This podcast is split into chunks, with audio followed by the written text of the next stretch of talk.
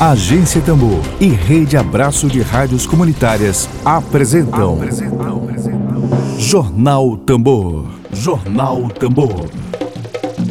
Comunicação livre, popular e comunitária. Está no ar Jornal Tambor. Jornal Tambor. Dedo de prosa.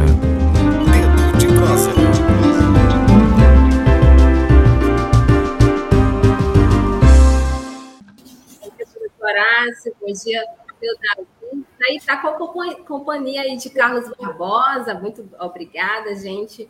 Bom dia para vocês. Me ouvem bem? Ouço bem, sim. Bom dia, Lívia. Bom dia, seu Davi, seu Carlos. Bom dia, Emílio. Prazer enorme estar aqui com vocês. Maravilha. Bom dia, Emílio. Bom dia, Horácio. Bom dia, Davi. Um abraço a todos. Bom dia, Lívia. Vamos aí para tratar desse assunto tão importante que é o Porto do Cajueiro, a comunidade do Cajueiro, que é muito mais importante do que o Porto, e o plano diretor dentro disso. Exatamente. Gente, hoje, dia 25 de agosto de 2021, o nosso tema no nosso dedo de prosa é a atual situação do Cajueiro, comunidade da zona rural de São Luís, agredida aí pela tentativa de implantação de um porto privado. Os nossos entrevistados serão com o morador e ex-presidente da Associação de Cajueiro, seu Davi Sá, e também participa do nosso dedo de prosa o professor da Universidade Federal do Maranhão e integrante do Movimento de Defesa da Ilha, Horácio Antunes. Vamos dar início, Emílio, a entrevista com o professor Horácio e também Vamos lá. Fique à vontade. Eu queria saber, começar a entrevista com o seu Davi, né? Seu Davi de Sá e Carlos Barbosa, que eu vi que ele está acompanhado ali com ele. É, seu Davi, como é que está a situação depois de dois anos aí da, da ação né, violenta por policiais, aí, sem mandato algum, né? A derrubada, teve aí a derrubada das árvores, derrubada de casas. Como é que está a real situação hoje da comunidade de Cajueiro, seu Davi? Bom, Aqui está eu, e, e, seu Carlos, orador do municipal também, e, que se torna o mesmo cajueiro. E, nós viemos aqui para essa entrevista aqui, e aí a gente veio contar, como você está perguntando, como é que está, né? E a gente fica assim no cenário assim como está a responder essa pergunta, né? Porque cada momento, cada hora, cada instante a gente ouve uma notícia, ouve uma coisa, né? E mas o que eu sei, que até na minha consciência mesmo, é que para mim não está tendo privilégio nenhum desta suposta empresa e chegou lá em 2014 e aí a gente vê cada dia assim é, um fracasso. Né? E até bem, podemos dar graças a Deus por isso, né? por esse fracasso. E aí a gente está aqui para é, falar, dizer, assim, no caso que está acontecendo.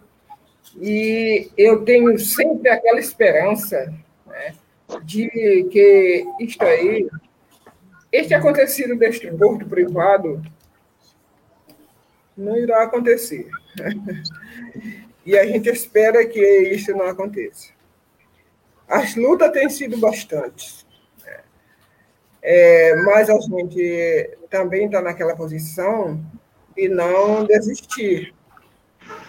Estamos querendo ir até ao final e esperando um resultado positivo, tanto, tanto da parte nossas, e primeiro isso pode ser é, pode vir, primeiramente, da gente a composição, depois é, os apoiadores. Aliás, eu falhei aqui na fala, né? Que eu não coloquei o nome de uma pessoa muito importante, né? Que é o nosso Deus. Esperamos por Deus é, a solucionar é, essa solução e depois, próprio nós que estamos na luta, os apoiadores que estão nos ajudando e assim possivelmente. A gente espera que esta luta nós um dia venceremos. Né? Que a serpente é grande, né? a serpente, eu comparo com uma serpente, né? mas também a gente pode, pode dar também umas poucas de cacetada né? e a gente vencer essa luta assim, dessa forma que nós estamos fazendo. Né? E nós não, não fazemos mais como nós fazíamos antes, sobre as manifestações, tudo bem, mas ainda isso aí até se tornou melhor da forma que a gente está fazendo. Né? E aí a gente, eu espero que nós, como já falei, a gente vence, poderá vencer, né? E ter aquela. Primeiramente, que eu digo, as coisas têm que, têm que ter a força de vontade, né? aquela força de vontade de ver um dia acontecer isso aí. Né? E aí nós, mesmo com quase não tendo algum apoio, que o apoio que eu esperava, nós esperávamos, era o apoio do próprio, das pessoas é, de governo. E nós não tivemos esse apoio, esse lado. Mas ainda nós não nos cansamos de correr atrás desse objetivo. E porque no dia 12 de agosto, aquele cenário ali foi muito pesado, né? e não ficou só no dia 12 de agosto. Ele continua. Tá? Ele continua, principalmente nas lembranças, né? na mente. E aí a gente nunca esquece. Não tão somente é, porque aquilo ali eu acredito que não, eu acredito que não precisaria é, do, do apoio militaríssimo para acontecer aquele, aquela, aquela desocupação ali. Eu tenho certeza que não precisava. Mas eles acharam por bem de fazer daquela forma, então fizeram. Mas nós continuamos com a luta e partimos para o devido local, aonde a pessoa que poderia nos ajudar, que não ajudou, nós ainda se desloquemos do Cajueiro e fomos falar que foi o Palácio dos Leões, aonde significa e que diz que é nossa casa. Né? Nossa casa, todos têm direito. E aí também lá não encontramos solução. Mas partimos para outro rumo, onde fomos bater na porta da Secretaria é, de Direitos Humanos. E para mim, que não tem muito conhecimento dessas coisas, é, para mim seria um local especial para nós procurarmos o nosso direito. E foi aonde nós não, nós não encontramos. Fomos recebidos como. É, já esqueci o momento da palavra que eu ia dizer é, como fomos recebidos como terrorista. E eu quero dizer para as pessoas que ali não nos recebeu, mas simplesmente houve uma pequena palavra nossa, eu nem sei o que significava isso, o significado de terrorismo. Porque se eu soubesse, eu nem teria da forma que nós somos. Porque nós somos uma forma de combinação, para combinar a conversarmos. Então, foi o caminho que a gente achou importante, fácil, da gente ir procurar os nossos direitos. E não encontramos. Mas, mesmo assim, nós continuaremos, ou continuemos lá, né? já com uma forma também, e eles acharam que foram pesado, né? Para mim não foi pesado, né? Acharam que foi pesado, por isso não nos recebeu é, nos deixou lá em falta é, do que é mais necessário que toda pessoa humana precisa, que é alimento, é, o acolhimento na dormida, que fomos é, tratados mal. Né? E então, mas assim mesmo, nós não desistimos. E ainda não desistimos da luta. Eles estamos de pé. Então, a qualquer hora e momento que seja preciso, a gente partir para a luta. Mas a gente foi recebido desta forma. Né? Contanto que eu até mesmo, caindo um pouco para a ignorância, eu disse, na saída, nossa saída, eu disse que, para mim, direitos humanos não valia de nada, porque o único momento que eu falei na minha pessoa, eu precisei de seres humanos, né, e não encontrei, então, para mim, na idade que eu estou, a procurar um socorro uma secretaria desta forma, ou que seja a Secretaria de Direitos Humanos, e não encontrando, para mim, ela não tem privilégio, mesmo que seja um órgão é, governamental, esse, daquele que a gente. Né? Mas eu desdenho, desdenho um pouco desta secretaria desse governo. Né? Bem, mas no caso, tudo bem, aconteceu. Aconteceu, e nós ainda partimos para o outro lado, que eu acredito que nos trouxe, nos trouxe é, uma solução, que foi o Direito Humano Nacional de Brasília. Né? Nós estivemos por lá e então ainda foi visitado o cajueiro, nosso cajueiro ainda foi visitado por essas pessoas. E, mas todo que, tudo que eu digo assim, será que carecia isto? Já que nós estamos no país democrático, será que é, precisaria isso acontecer? Eu acho que não. Né? Mas cada um pensa do jeito que pensa, faz do jeito que queira fazer. Né? Mas eu acho que esse não é o normal. Então, a comunidade cajueiro, até hoje, né? Como eu disse, me fizeram até uma pergunta um dia desse, e aí me disseram como é que eu me acharia dentro desse cenário todo que aconteceu lá no Cajueiro, como eu me achava, como estava, se estava calmo, se estava alterado, se estava tudo. Eu, para mim, cada dia que passa, para mim chega uma coisa, né? Agora, a lembrança deste acontecido eu vou morrer e não vou esquecer. A gente vai embora e não vai esquecer. Só quando morrer mesmo, porque aí esquece mesmo de tudo. Né? Mas não dá para a gente esquecer. E, mas tudo aconteceu? E como eu já repito novamente, mas a gente está aqui para é, continuar na luta, né? não vou deixar, Teve até muitas pessoas lá no Cajueiro, rapaz, eu acho que isso tem validade, isso vai dar certo e tudo. Rapaz, eu tenho dito, dando certo ou não, mas eu vou continuar. Né? Vou continuar. Não por aquilo, não por aquela uma pessoa e outra, não. Por mim mesmo. Por mim mesmo. Porque eu tenho que lutar por mim. E os demais todos era que deveria estar fazendo, lutar, cada um lutar por si para que isso é, viesse a acontecer um cenário mais suave, né? tranquilo. Né?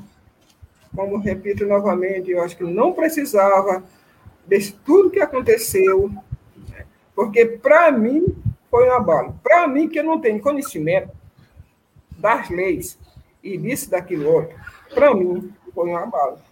Né? Mas também não esmoreça. Nós estamos aqui né, para fazer a comunidade do Cajueiro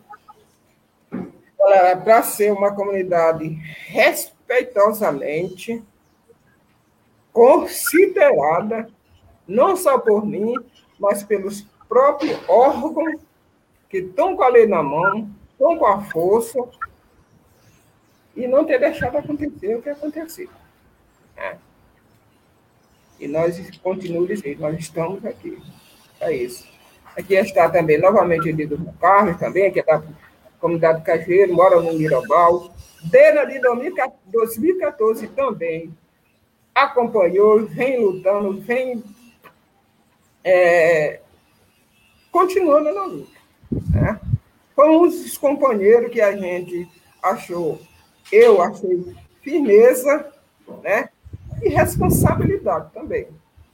Porque, do contrário, né, não quero nem falar, dizer essas palavras, mas, do contrário, os demais a gente não encontrou.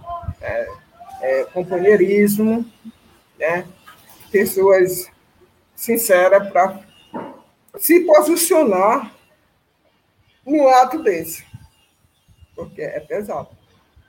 Esse ato foi pesado e é pesado, porque a gente está brigando, como eu já falei, a cobra é grande, é uma onça, né?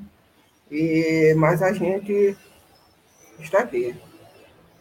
É, não, pode, não podemos nos deixar vencido ou nos convencer que nós já fomos vencidos. Não. É, agradeço muito né, a força é, de todos, todos apoiadores. Até temos o, o, o, o mineral tambor, esqueci teu nome, rapaz. Emílio. Né? Já estivemos em várias entrevistas lá, né? E sempre nos apoiando, nos dando força, porque a, a grande força que a gente encontra não é só botar a gente no ombro e carregar, é auxiliar. É, é auxiliar. Então, foi isso que a gente encontrou nesse povo. Um auxílio, um apoio, né? conselhos também. O, tem um mundo, o mundo tem um ditado aí que diz assim, se conselho fosse bom, ninguém, ninguém dá, vendia, né? Mas o conselho é para se dar mesmo, e a gente tomar. Né? Agora não pode se tomar conselhos, em vão conselhos, que tira a gente de onde a gente quer, o que a gente quer, né? Isso aí não adianta a gente tomar, não. Isso aí a gente expulsa. e é isso. Muito obrigado. Davi, Olha. me diz uma coisa. É, o, rapidinho, antes de a gente conversar com o Horácio, certo. só para te poder concluir, assim, é, o histórico de violência nessa região a gente conhece, né? O Cajueiro apanhou de todo lado, né? É, do, do privado, do público, é, a violência foi grande e eu quero saber hoje, é, essa empresa que já chegou aí, que já, que já devastou alguns hectares de mangue, né, causando um grande prejuízo à vida, à vida da comunidade, à vida da ilha, né, à, à vida de toda essa região. Como é que está hoje aí a, a, presença dessa empresa, dessa obra? Está parada? Quais são os, os últimos, a, as últimas ações em que estágio está essa, essa, essa, essa, esse conflito? Porque não é uma obra, é um conflito, né? É um conflito. Até porque a, a obra é, ela, ela começou em absoluto desacordo com uma parte significativa da sociedade maranhense e da comunidade. Então, como é que está hoje é, é, esse, essa obra conflito? Essa ordem de conflitos. Não, eu estou chamando a obra. A obra por si só já é um conflito. Como é, é que está a presença da empresa hoje na região? A presença da empresa, eu posso até dizer que está um pouco negativo. Né? Eles estão um pouco, como disse o, o, a palavra mais correta, um pouco devagar. Né? Não está aquela coisa como ao início. Né? E, e eles, agora, eles estão querendo tapar o sol com a peneira. E aí não adianta. É que uns dias desses atrás aí, eles fizeram uma reunião, a empresa chamou, a empresa chamou algumas pessoas, que para mim isso não é correto. Porque já que a empresa faz uma reunião dentro da comunidade, que é aquela reunião que deveria acontecer, reuniões, é, é, consulta ou que eu esqueci agora, é, Agora, audiência, hein? audiência pública. Hein? Nunca teve, nunca teve. Hein? Hein? Nunca teve. Nunca, nunca teve, né? teve né? Nunca teve. Então, agora é que eles estão querendo, mas assim, uma forma diferente.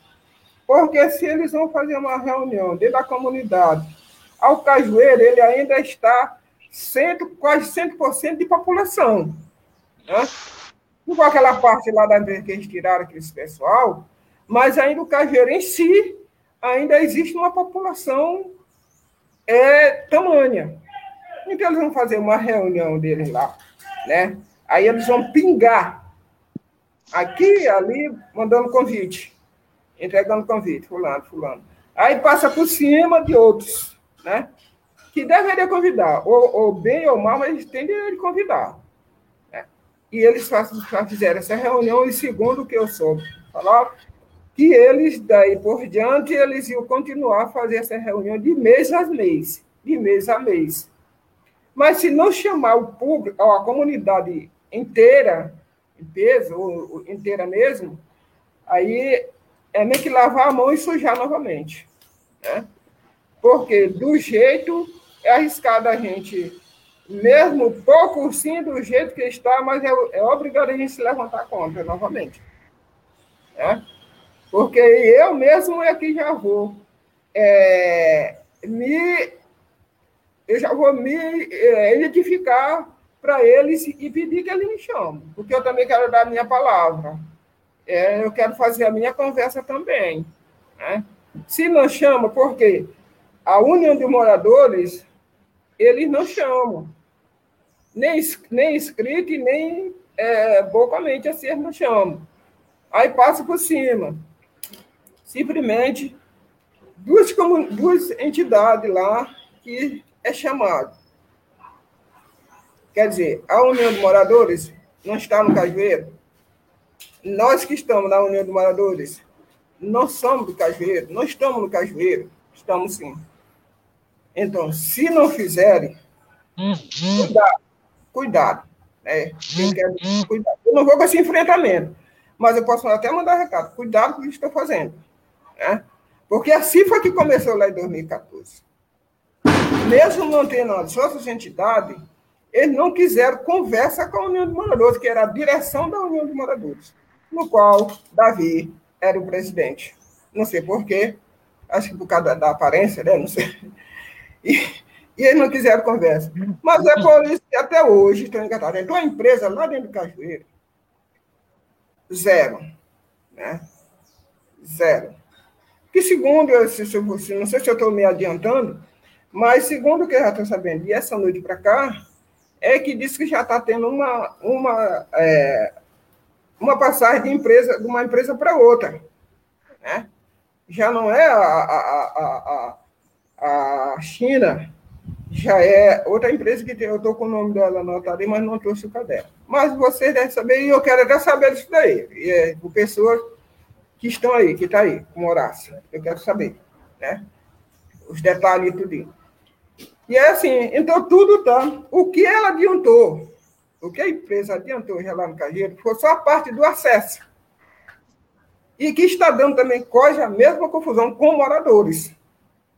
Porque assim, eles passam numa parte aqui, está ocupado aqui, está um morador aqui. Aí ele não quer essa parte toda. Não, nós queremos só esse aqui. Aí o morador não aceita. Alguns já foram para a justiça. Né? Já foram para a justiça. E aí, tá lá. É uns bairros daqui, outros para lá, lá. E assim, alguns se é concordado. Essa, essa migalha que eles estão dando lá, na minha ignorância, uma migalha, e alguns recebem, mas tem outros que não estão querendo receber. Mas também, assim, não se manifesta para nada. Pode, falar, pode fazer outra pergunta se você quiser. Horácio, que que você aí que tem acompanhado esse caso aí, já sofreu até ameaça lá na UFMA há uns anos atrás, não é? O que que você tem? Qual é a, o X da um, as principais variáveis hoje em relação a essa esse conflito entre São Luís e um porto privado, entre o interesse da cidade e o interesse de quem está lá, da China para frente.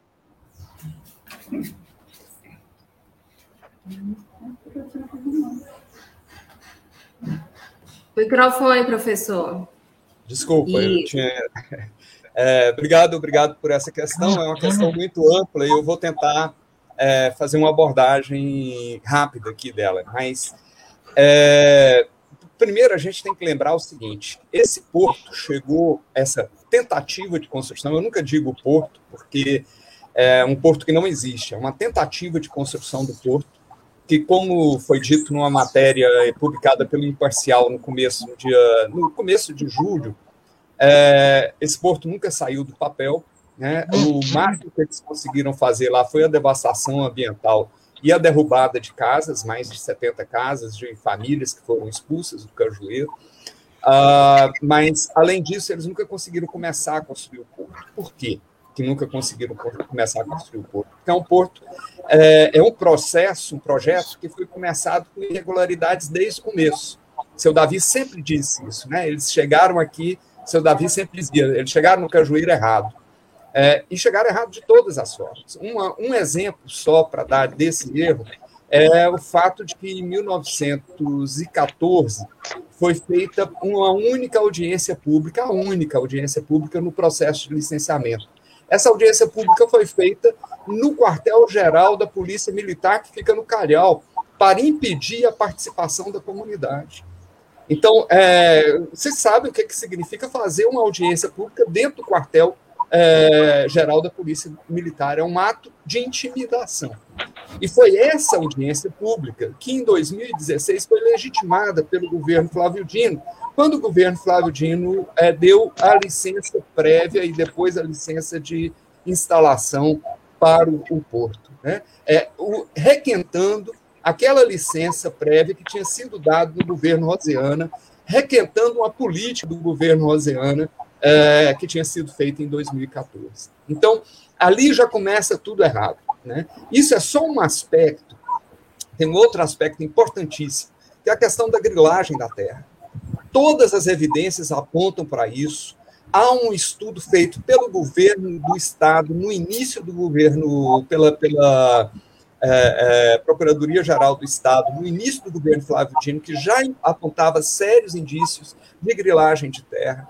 Ah, o Ministério Público Estadual tem um processo que demonstra isso, que houve um processo de grilagem de terra, e tanto houve grilagem de terra que, em 1998, o governo Rosiana cedeu ah, aquela terra como um processo de. cedeu, não. Ela, ela garantiu o direito da comunidade através de um assentamento rural, dando a, a, o título de propriedade é, condominial para aquela comunidade. O governo não faria isso se não tivesse feito uma varredura nos cartórios sobre possibilidade de títulos de propriedade anterior. E se tivesse constatado, teria que ter indenizado. Você não faz um assentamento, porque com esse título de propriedade foi feito um assentamento rural. Você não faz um assentamento sem indenizar possíveis proprietários. Então, há evidências muito claras de que um, houve um processo de grilagem e isso não foi considerado em nenhum momento é, no, no processo de licenciamento.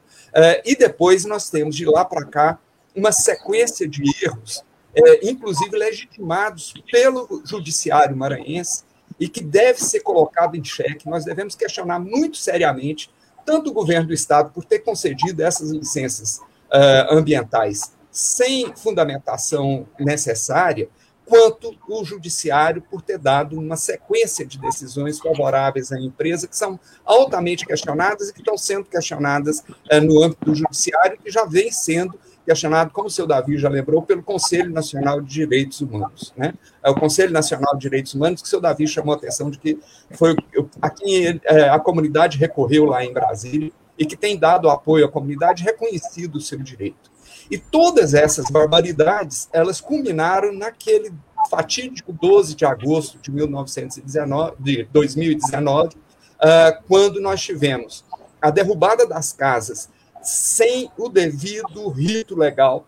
Né? Você teve a derrubada da casa de forma violenta, com spray de pimenta jogado na cara de senhora grávida, com pessoa, com uma senhora sendo retirada da casa, recém-operada de cesariana e com sua filha no colo, com situações extremamente graves naquele momento ali, né? e que no, na, no mesmo dia que aconteceu isso de manhã, lá na, na, no Cajueiro, à noite, os moradores, como o seu Davi chamou atenção, que foram é, pedir apoio ao governo do Estado, foram literalmente varridos da porta do Palácio dos Leões, é, uhum. uma operação comandada diretamente pelo secretário de Segurança Pública, é, num, num, quadro de barbaridade. Né? E, na sequência, é, como o seu Davi já chamou a atenção, um, cerca de uma semana ou pouco mais depois, no dia 23, eles ocupam, então, dez dias depois, eles uh, ocupam a Secretaria uh, de Direitos uh, Humanos e Participação Popular e ocupam essa secretaria pedindo apoio, pedindo socorro e essa secretaria foi militarizada pelo, pela, pela é, Polícia Militar do Palácio, é, Henrique de la Roque, e nessa militarização, esses, esses trabalhadores foram esses moradores do Cajueiro foram tratados como sendo terroristas. É, e ali eles foram tratados, é, eu estava é, dando apoio aos que estavam ocupando, eu tentei levar comida é, eles entraram lá às 5 horas da tarde, só depois das 23 horas é que permitiram que passasse comida, depois de uma série, séria é, revisão por parte da polícia. Eles não permitiram na primeira noite que eles recebessem colchões ou qualquer é, roupa. As mulheres, não, a elas não foi permitido que fosse passado para elas absorvente é, higiênico é, nem material de higiene para todos eles. Cada morador ali que estava lá dentro, cada pessoa que estava dentro, é, ao ir ao banheiro, era acompanhado por um policial ou dois policiais militares que filmavam todo o percurso da sala que eles estavam até o banheiro é, e a volta. Então, assim, houve um processo de militarização da secretaria e depois ainda a, uma judicialização em cima de um dos ocupantes que estava ali dando apoio, que era o advogado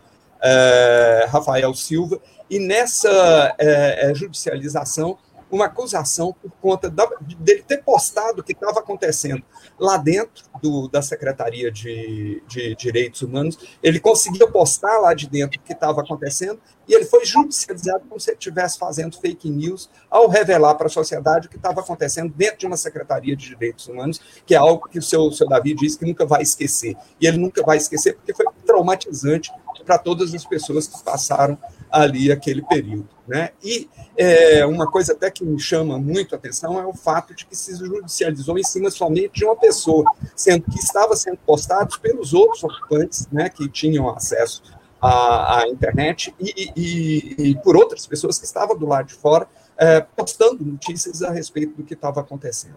Então, isso tudo dar um, um, resumo muito rápido né, do nível de arbitrariedade que a gente tem ali no Cajueiro, nessa, nessa luta, né, é, no que aconteceu dois anos atrás, que a gente está agora é, rememorando por, e com muita dor, né, porque foram coisas é, extremamente violentas pelas quais a comunidade passou e que a gente vem acompanhando e acompanhando muito de perto na atividade de pesquisa que a gente realiza com o nosso grupo de pesquisa, mas também como pessoas que dão apoio efetivamente a uma comunidade que está em uma situação de luta, em uma situação de é, extrema vulnerabilidade. Né? Uh, por fim, eu queria chamar ainda a atenção que é, esse corpo é um corpo é, que marcado por todas essas irregularidades, com todos esses problemas, né? uh, e isso vem sendo comprovado agora mais recentemente. Né? Tudo que, aquilo que a gente dizia está sendo comprovado mais recentemente. E por que, que eu digo que está sendo comprovado? Primeiro, porque o Porto não sai do papel, como disse o jornal Imparcial lá no início de julho. Né? É, e não sai do papel por quê? Por conta dessas irregularidades que geram processos na justiça, e, as, e esses processos estão é, em curso, e também porque isso inviabiliza o próprio porto a conseguir financiamento bancário para poder fazer o seu, seu, seu empreendimento. Né? Então, a, a, a empresa chinesa que está tentando, a CCCC, que está tentando é, compor aí, é, o comando acionário da, da é, da empresa estava, até, até, pelas notícias que nós temos de ontem, anteontem para cá, eles tentaram um empréstimo de 500 milhões junto ao capital chinês, junto aos bancos chineses, é, para dar início às obras e não conseguiram esse empréstimo. E não conseguiram porque é importante que a comunidade maranhense saiba disso, porque há denúncias com relação a esse porto que são feitas junto ao governo chinês, que são feitas junto aos bancos chineses. Essas denúncias é, é, foram feitas, já vêm sendo feitas é, há, há, cerca de dois anos, né? e essas denúncias também têm repercussão diante de quem é, poderia empregar algum dinheiro nisso, porque eles sabem que eles não vão empregar dinheiro em uma situação que está toda marcada de irregularidade. E por último, agora, né, nesse de, de do dia 23 para cá, chega uma nova notícia que é a de que a empresa chinesa está saindo do negócio.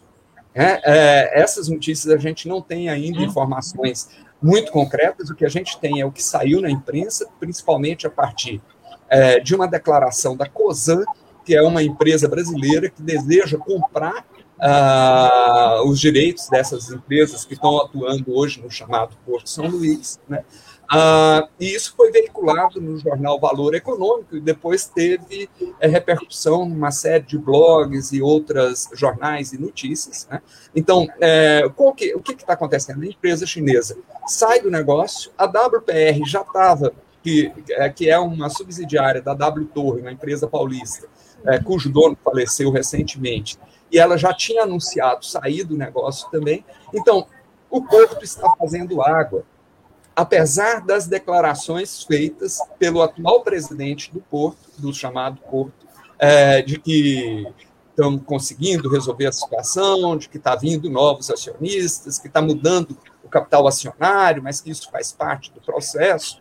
É, na verdade, o que acontece é que uh, eles não estão conseguindo investidores uh, a partir investidores financeiros mesmo, eles não estão conseguindo dinheiro para poder fazer o porto acontecer, não estão conseguindo esse dinheiro para fazer o porto acontecer, por conta das irregularidades todas que eles têm e por conta da resistência, isso é o Davi, seu Carlos, que estão aqui com a gente, mas a comunidade do Cajueiro, fundamental, seu Joca, é, e, e, Dona Lucilene, e toda a comunidade que ali resiste, né, todas as pessoas que ali estão resistindo, são fundamentais nesse processo, porque senão eles já tinham passado o trator. Aliás, já passaram o trator, né, seu Davi? É, em parte do Cajueiro. Tem uma parte que já foi desmatada, tem uma parte de mangue, depois o seu Carlos poderia, que é pescador, poderia até falar sobre o efeito da pesca ali naquela região, né? Uh, mas uh, uh, já passaram o trator em alguma medida, mas eles já teriam passado o trator por cima de tudo. E não passaram, porque nós temos ali pessoas que defendem os seus direitos. E ao defender os seus direitos, não tenham dúvidas, essas pessoas estão defendendo os direitos do Maranhão. Ao contrário do que o discurso oficial prega, que esse porto é um porto que vai trazer bem-estar, vai trazer empregos, vai trazer. Esse porto é um porto que traz o aumento da destruição ambiental.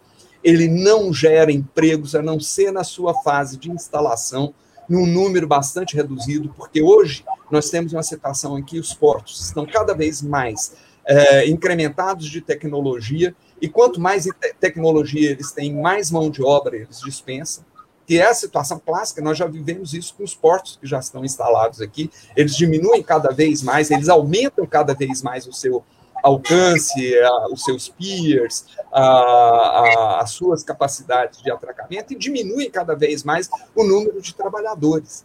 Né? É essa situação. E a gente já conhece né, o que acontece com empreendimentos, como aconteceu, por exemplo, com a termoelétrica na, na zona rural de São Luís, que prometeu 5 mil empregos, forneceu cerca de 3 mil empregos na época que ela estava instalando, e hoje tem pouco mais de 100 trabalhadores dentro da termoelétrica. Porque quando começa a funcionar, os trabalhadores são expulsos e eles não têm mais é, espaço para eles, porque aí vai, vai, fica com quem fica com os empregos? Aqueles que tiveram algum processo de formação é, escolar, em grande parte não maranhenses, em grande parte pessoas que são de fora de São Luís, uh, e que são aqueles que ficam, que conseguem operar as máquinas com alto incremento de tecnologia. Bom, falei demais, mas uh, a, a, gente continua com, com a nossa conversa.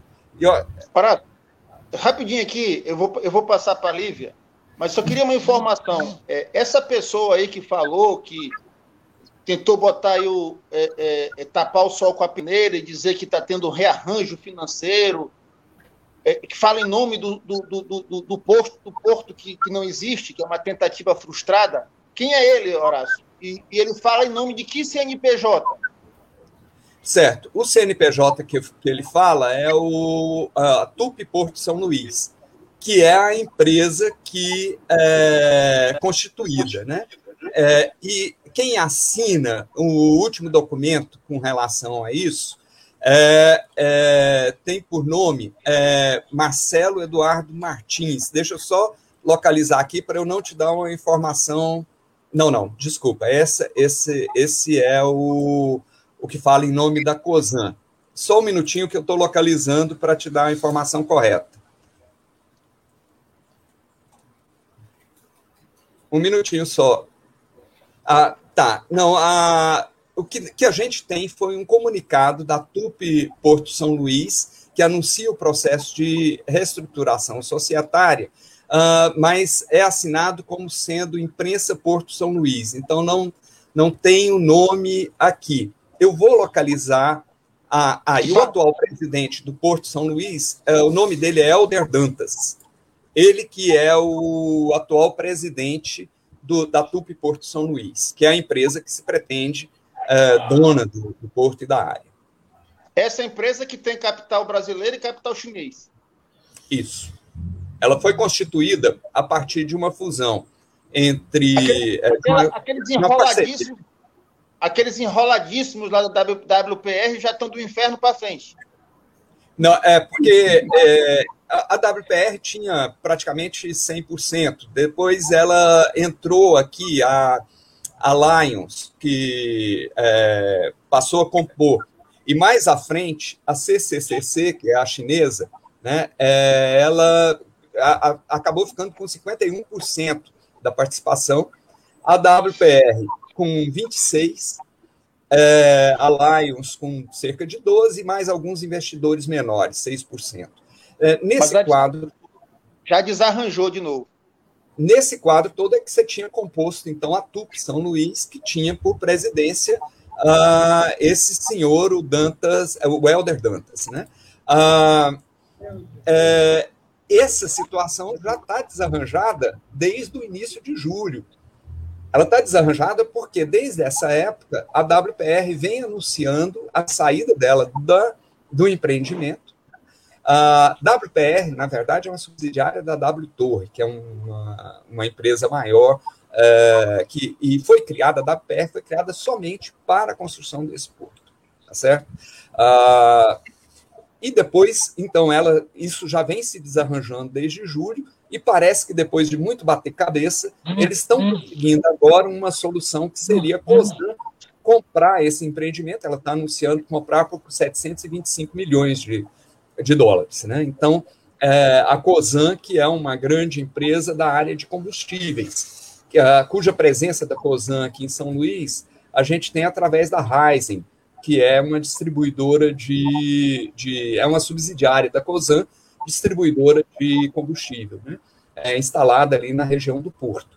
Uh, mas então, a COSAN está anunciando agora, mas olhe bem, não houve a compra ainda, é um anúncio de compra.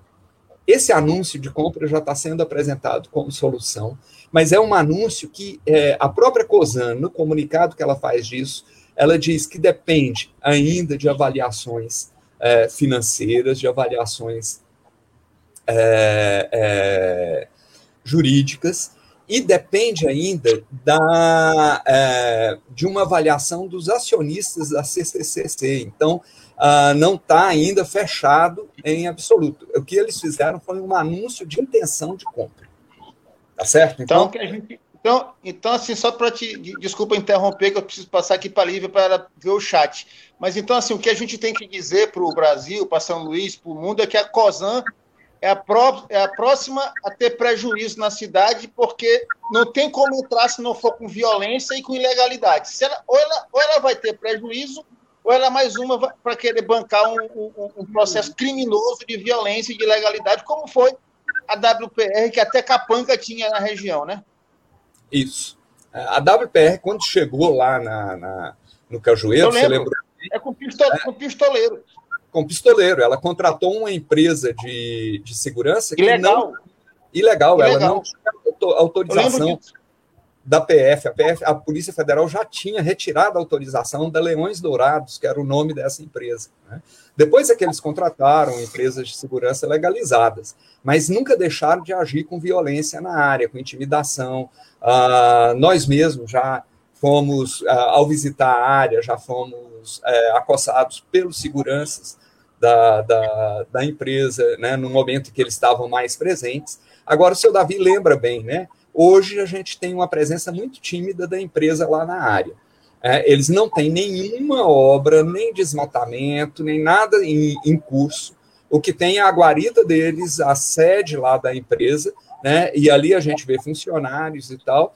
Uh, inclusive, não, a gente não percebe mais quando visita a área, uh, né, porque antes a gente entrava ali na, na área que a empresa pretende ser dela, e a gente era acompanhado por seguranças de moto o tempo todo, para saber onde que a gente ia, essas coisas todas. Hoje não mais.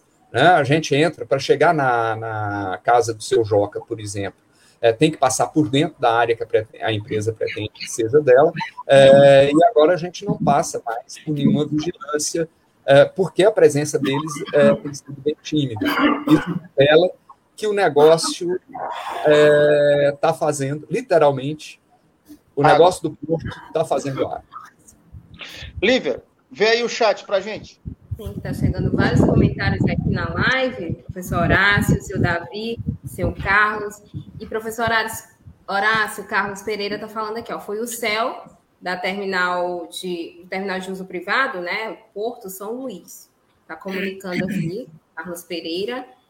Quem também está com a gente é o Washington Queiroz, que faz um comentário: parabéns aos colaboradores altruístas que empoderam as famílias no processo de resistência com auxílio na direção a seguir no enfrentamento à luz dos direitos do cidadão e a essas famílias. Obrigado, Washington, pelo comentário. Quem também está com a gente é o Adroaldo Almeida. Corretíssima análise e esclarecimentos dados pelo professor Horácio são barbaridades, não há o que tergiversar né, a respeito do que foi feito na comunidade do Cajueiro. Quem também está com a gente, Larissa, Cristina Bom Tempo, Verdade, Adroaldo, professor Vitor Coelho também está aqui aplaudindo, né? E também quem está com a gente, Franklin Douglas, Viva a Luta e a Resistência de Cajueiro, Carlos Pereira tá, também está comentando aqui, saudações de luta e resistência a todos e a todas. Muito obrigada, gente, pela audiência. Eu queria agora que ouvir o seu Carlos. Seu Carlos, está me ouvindo?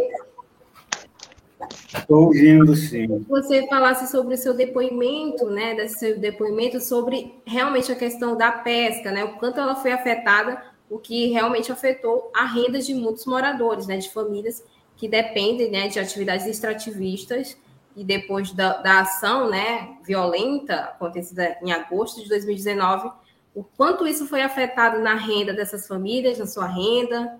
Queria que você desse seu relato aqui para a gente realmente, nós já fomos violentados em todas as partes de pesca, de extrativismo, em todas, modo de vida, nós já fomos violentados lá na comunidade de Cajueiro. Hoje, graças a Deus, diminuiu um pouco, mas só que ainda não parou,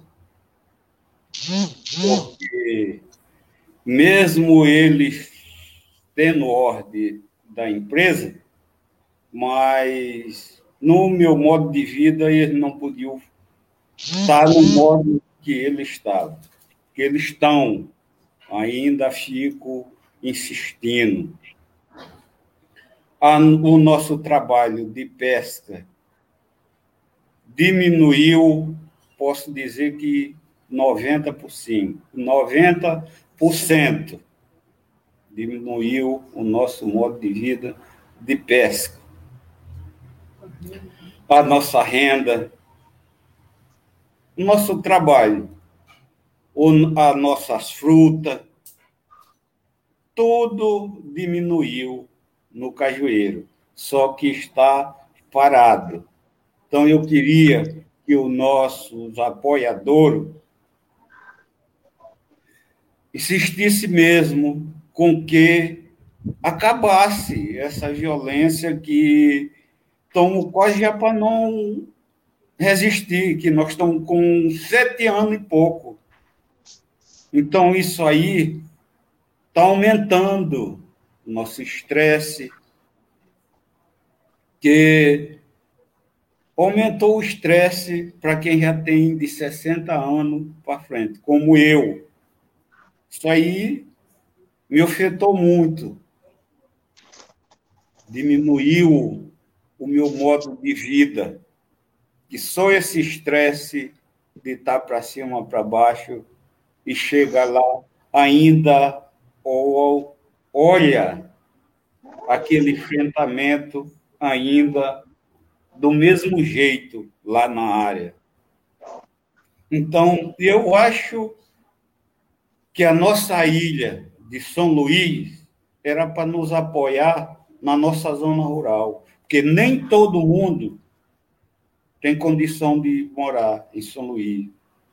Eu já digo assim que eu, como eu, tenho o meu modo de vida de pescar, de trabalhar na zona rural, e eu vindo para São Luís, eu sei que eu não vou me dar bem. A minha vida é essa, é de pesca, é de trabalhar na roça, meu modo de vida. E aqui em São Luís, eu não tenho um acesso desse. Então, eu achava que São Luís devia nos apoiar na nossa, na nossa comunidade, na nossa zona rural. Porque de lá nós traz nosso caju, traz nossa manga, traz nosso peixe, traz nosso buriti, traz nossa vinagueira, nosso machixe. Essas coisas tradicionais nós traz da nossa zona rural. Saputi. Saputi. Já... É a coisa mais, mais deliciosa do mundo. Mais deliciosa do mundo. É porque o meu, meu celular é desse simplesinho pereba. Vou até mostrar daqui para o senhor. Que assim eu tinha trago um foto de jaca que eu tenho lá em casa.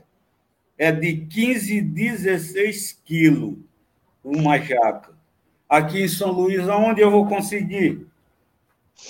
Tá difícil. Difícil. Se achar naqueles copinhos plásticos, comprado por dois reais, né? Lá no pé, no pé daquela estátua da, Rav, da Ravano não dá nem saputi nem, nem jaca. Exatamente. E aí eu queria que o nosso representante olhasse para isso aí. Mas é o próprio a nos vacuar. É o nosso representante. E o pior é que a gente ainda dá o voto para ele, se confiando no indivíduo e ele ainda leva policiais para botar spray de pimenta, bala de borracha, nos vacuar lá dentro. Para onde é que nós vamos? Tem um mar lá pertinho. Não podemos entrar lá para dentro. Então morre em terra mesmo. Mas morrer afogado, eu acho que ainda é mais ruim. E esses é que são as violências lá na comunidade de Cajueiro. Coisa que eu nunca tinha visto no mundo. Estou com 65 anos. Nunca tinha visto uma violência dessa que eu vim ver aqui em São Luís. Estou com 32 anos de resistência lá no Cajueiro. Não nasci lá mas eu me sinto e sei que eu sou maranhense. Não vou para a China, porque se eu estou me dando mal aqui no Maranhão, na China, vou o quê? Morrer de fome, que eu não vou comer cachorro, porque eles são doidos para comer cachorro. E tem um restaurante deles lá, os cachorros de lá da beira da praia, não são maltratados, é só cachorro gordinho. Ficaram doidos para comer cachorro. Então, fora a China, fora do Maranhão. E esses aqui são minhas palavras. Obrigado por você estar nos assistindo e estar nos apoiando. Conto com o apoio dos senhores. Obrigado. Essa aí, seu Carlos, resistindo juntos, né? Sempre eu coloquei aqui, gente, ó, o link da Raízes do Cajueiro, que é uma série aí de documentação que mostra justamente essa cronologia, né? É, sobre esses, esses ataques, essas ameaças que a comunidade vem sofrendo por parte dessas empresas privadas. E aí é um super aí, opa, documentação, é só clicar no link aqui disponível, Raízes do Cajueiro, o nome da série. E quem também está aqui no chat, o Franklin Douglas, também está disponibilizando um link aqui. Nesse vídeo, denunciei a ação né, da, da terminal de, de Porto, do Porto, né, São Luís, e os, os seguranças não queriam nos deixar gravar. Um absurdo, viva a luta e a resistência de Cajueiro. Tem o um link aí do vídeo, né, a denúncia feita pelo Franklin Douglas. Também está com a gente aqui o coletivo Pinga Pinga. Obrigada pela participação. É, descaradamente, depois do governo homenageou o terreiro do Egito, mostrando que desconhece o que, o que é respeitar o território e os encantados, pois destruir a natureza do cajueiro, de certa forma, também é atacar o terreiro. Obrigada pela participação, coletivo Pinga Pinga. E diz mais, Flávio Dino é uma escama de serpente do capital que vem fazer rasteio nas terras tradicionais, desrespeitou aí território tradicional, desrespeitou a luta centenária por justiça, terra e liberdade. É isso aí, coletivo Pinga Pinga. Leia também está comentando, Leia Pontes. A fala do seu Carlos nos mostra como o modo de vida da comunidade foi afetado com a tentativa de implantação do porto, falam da geração de empregos e tiram os direitos de trabalho dos moradores. É isso aí, Leia. Gente, a gente passou aqui alguns minutinhos do nosso tempo regulamentar com a conversa com o seu Davi, com o seu Carlos, com o professor Horácio.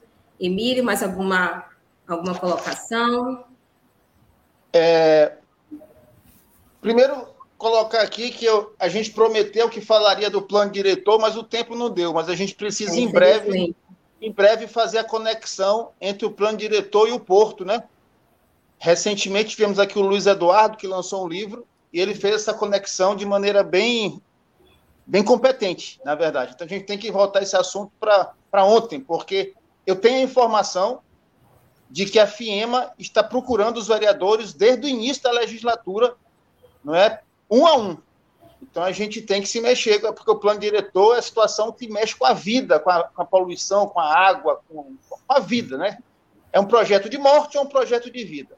Em relação ao cajueiro, é, aqui a gente, vocês sempre vão ter espaço para falar o que quiserem bem entender.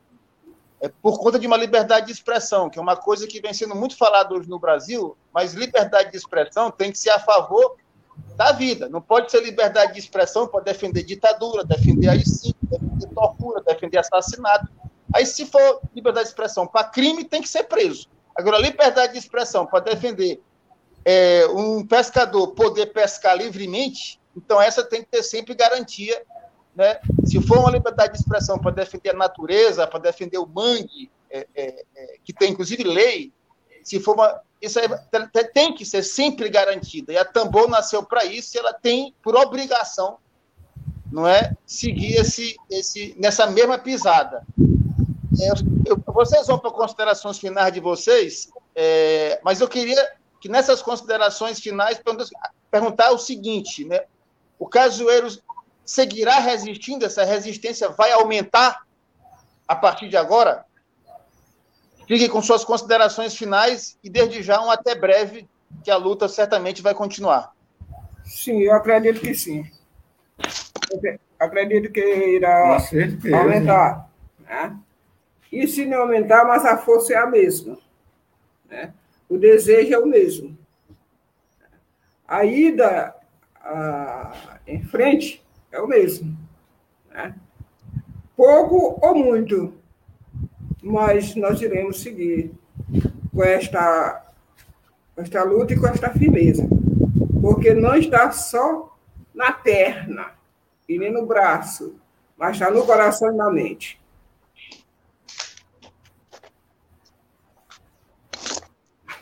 A luta continua. Se nós perder na luta, São Luís perde também. Não tenha dúvida.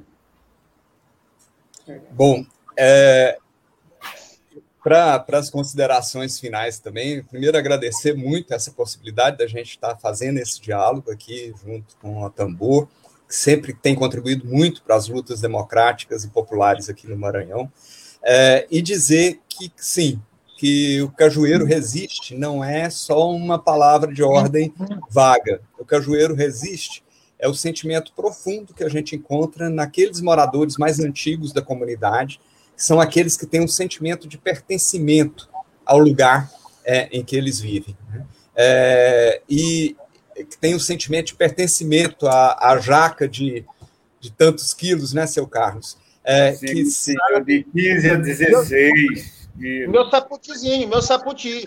Meu saputi. É, e que tem esse sentimento de pertencimento à terra e luta pela terra como quem luta pela própria mãe. Né? Então, e, e, nós que estamos juntos, é, a gente continua é, um grupo grande de apoiadores e a gente espera que esse grupo cresça cada vez mais, né?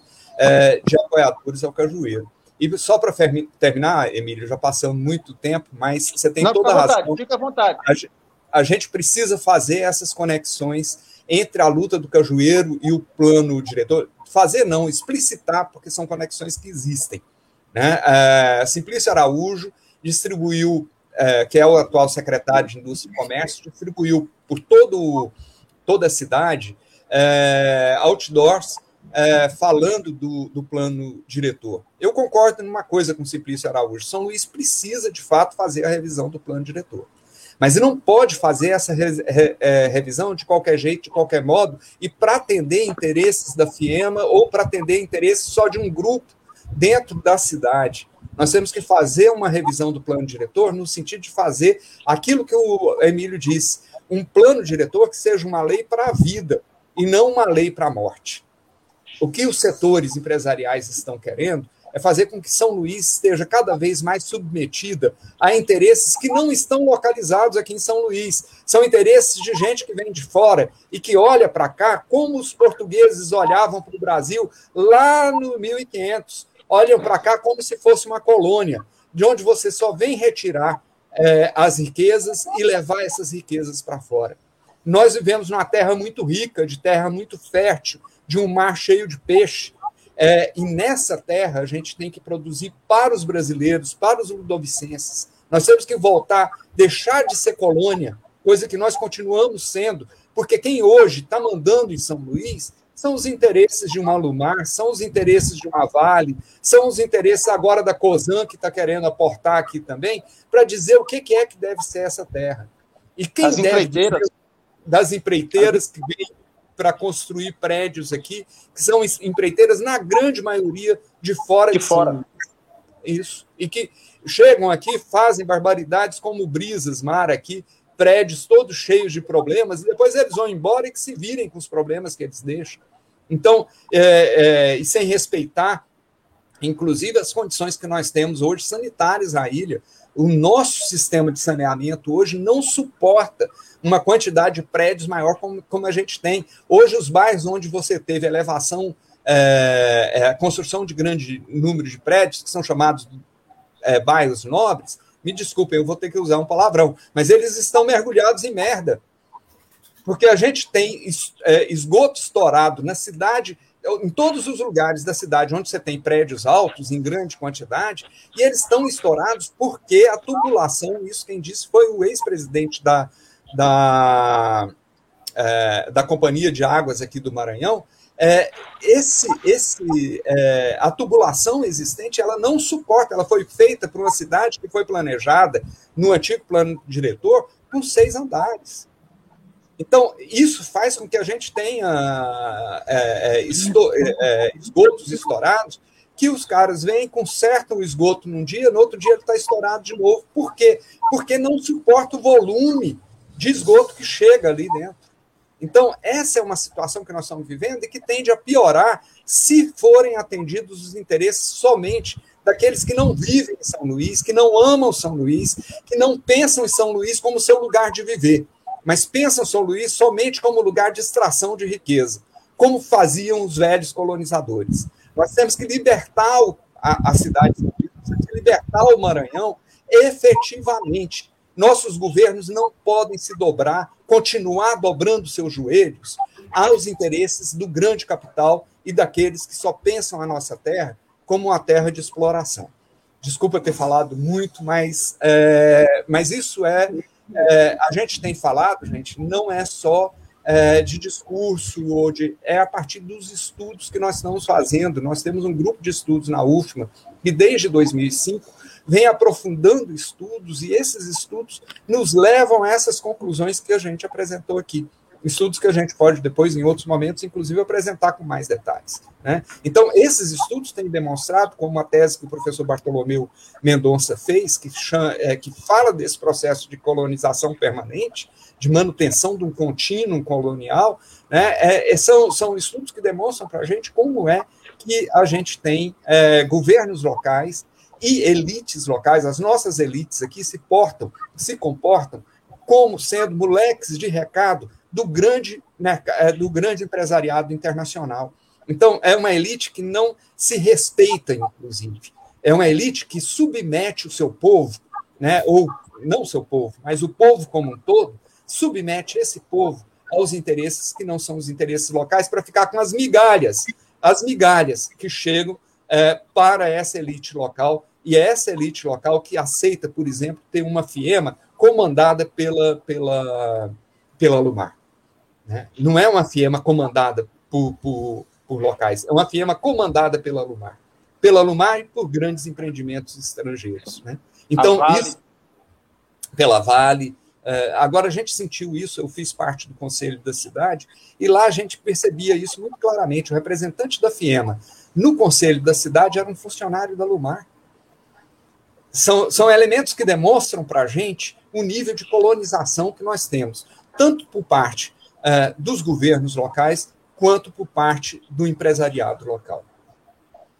Bom, muito obrigado mais uma vez, gente, e, e a gente está sempre à disposição para discutir a nossa cidade, para discutir o nosso estado e para pensar esse Brasil com tantos problemas que a gente tem enfrentado, mas que é uma, uma terra é, tão rica, né, e que nós brasileiros é, não podemos é, deixar de nos indignar e mais ainda, a gente não pode ficar na indignação, nós não podemos deixar de lutar para que esse país rompa definitivamente com os laços coloniais que ainda se mantêm. Se liga. É isso aí, professor Horácio. Obrigada, liga. professor. Oi? Liga. Só um registro, Fala, que é importante ficar registrado nessa mesma, nesse mesmo programa e tal. Eu estava ontem à noite conversando com o professor da UFMA, um grande amigo, o professor Wagner, e falando, a gente está falando desse negócio de plano diretor.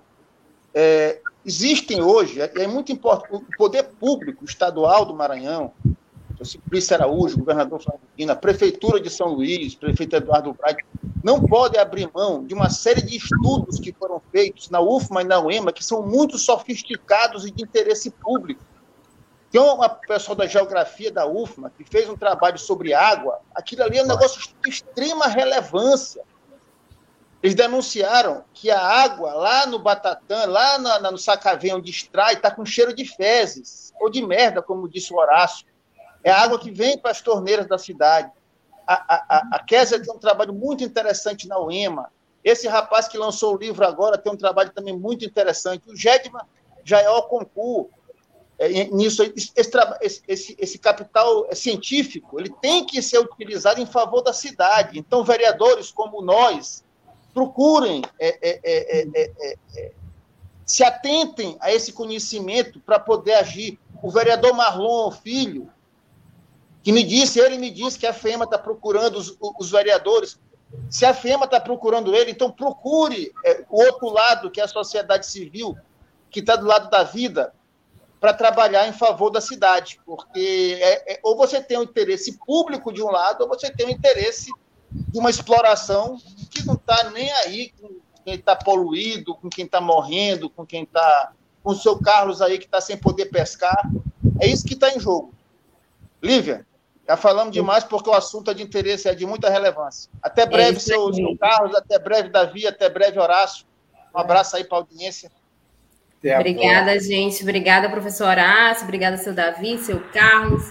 Até breve, estamos juntos sempre, ah, resistindo juntos. Nós é que agradecemos o espaço. Qualquer dia eu vou lá comer um saputi. Guarda, é, é, vai plantar saputi ali naqueles, naqueles manguezal que eles derrubaram. Saputi, ó. E olha, eu termino com o comentário de Carlos Pereira, seu Carlos e seu Davi, o direito ao território e modos de vida de vocês é que garantem a todos e todas, todos nós, os alimentos e a biodiversidade que nos permitem viver. Vocês são guardiões do cajueiro e nossos também. É isso aí, gente. Resistindo, o cajueiro resiste. E sempre quem, é contra a ciência, quem é contra a ciência é Bolsonaro. A esquerda é a é favor da ciência, é a favor do conhecimento. Isso. A favor da ciência sempre. Obrigada, gente. Uma ótima Obrigado. tarde a todos e todas. Eu volto amanhã e é isso. Horácio, Horácio eu já posso ir direto para o UFMO. Olha aí. Tchau, gente. Obrigada. Um abraço. Tchau. Web Rádio Tambor. A primeira rede de comunicação popular do Maranhão. Comunicação comunitária. Livre, alternativa e popular. As coisas boas que eu já fiz pra quem eu sou feliz e canto, universo é uma canção e eu vou que vou. História, nossas histórias, dias de luta, dias de glória. Histórias, nossas histórias, dias de luta, dias de glória. Histórias, nossas histórias, dias de luta, dias de glória.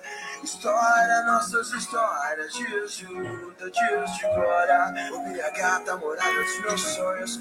Todo dia, se eu pudesse, eu estar com você. Eu já te. Agência Tambor e Rede Abraço de Rádios Comunitárias apresentam Jornal Tambor. Jornal Tambor. Comunicação livre, popular e comunitária. Está no ar Jornal Tambor.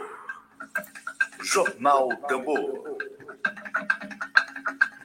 Olá a todos, sejam muito bem-vindos ao Rádio Jornal Tambor nesta quarta-feira, dia 25 de agosto. Está no ar seu Rádio Jornal Tambor e vamos aos principais destaques de hoje, nesta manhã, no Brasil e também aqui no Maranhão, para você ficar bem informado e informada.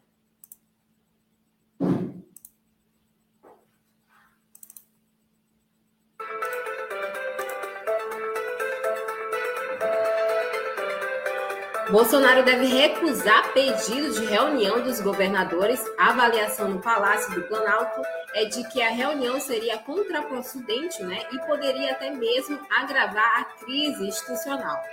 Polícia Federal deflagra operação de combate à extração ilegal de madeira na terra indígena Araribóia, no Maranhão. E no nosso dedo de prova de hoje, a atual situação do Cajueiro, comunidade da zona rural de São Luís, agredida pela tentativa de implantação de um porto privado. Tudo isso você confere hoje no seu Rádio Jornal Tambor, nesta quarta-feira, dia 25 de agosto. Web Rádio Tambor, a primeira rede de comunicação popular do Maranhão. Comunicação comunitária, livre, alternativa e popular. Bom dia, Ana Cláudia Faria, acompanhando a gente por aqui pelo YouTube. Obrigada, Ana, pela sua audiência. Quem também está por aqui é o Washington Queiroz. Muito obrigada, muito bom dia para você, Washington. E vamos aos, às atualizações da Covid-19 aqui no estado do Maranhão que já chegou a 346.608 casos confirmados do novo coronavírus e 9.935 mortes por Covid-19. Nas últimas 24 horas foram confirmadas mais 483 novos casos e mais seis vidas perdidas nas cidades de Capinzal do Norte, Governador Archer, Marajá do Sena e Caxias. Os casos ativos somam 34.860, sendo que 34.428 em isolamento domiciliar, 233 em enfermarias e 199 em leitos de unidade de terapia intensiva. Você está na Web Rádio Tambor. A Polícia Federal deflagrou duas operações de combate à extração ilegal de madeira na terra indígena Araribóia, no Maranhão. As ações foram realizadas em Buriticupu e Amarante para fechar serrarias clandestinas que funcionaram aí nas regiões sem licença dos órgãos ambientais. Segundo a PF, a atividade ilícita estimula a invasão do território indígena e intensifica o desmatamento e a prática de outros crimes ambientais correlatos, expondo o risco aí à sobrevivência das comunidades indígenas, principalmente dos grupos isolados, os avaguajais, participaram aí da operação Ibibirá, né? Aproximadamente 20 policiais federais com o apoio do IBAMA é, Força Nacional, Corpo de Bombeiros Militar e FUNAI, Batalhão de Polícia Ambiental. Web Rádio Tambor, a primeira rede de comunicação popular do Maranhão. Comunicação comunitária, livre, alternativa e popular. E, gente, olha só, líderes evangélicos bolsonaristas estão mobilizando seguidores pelas redes sociais para o ato de 7 de setembro em defesa de Jair Bolsonaro. O empresário e pastor Silas Malafaia, que tem aí cerca de 10 milhões de seguidores nas redes sociais, é um dos organizadores dos atos bolsonaristas. Estão mobilizando pelos atos também os líderes evangélicos Estevão Hernandes, dono da Igreja Apostólica Renascer em Cristo, Cláudio Duarte, da Igreja Projeto Recomeçar, Renê Terra Nova, do Ministério da Restauração, César Augusto, da Igreja Apostólica Fonte da Vida, e Abner Ferreira, da Assembleia de Deus de Madureira. Você está na Web Rádio Tambor. O ex-presidente da Escola de Samba Vila Isabel, do Rio de Janeiro, o empresário Bernardo Belo Pimentel Barbosa, acusado de ser um dos sócios do escritório do crime, se reuniu com o empresário Eduardo Vinícius Giraldi Silva para tentar evitar que fosse delatado por Júlia Melo Lotufo, viúva do miliciano Adriano da Nóbrega. No encontro, Belo recomendou que não citasse algum membro da família do presidente Jair Bolsonaro Vamos saber mais detalhes com Nara Lacerda, da Rádio Brasil de Fato.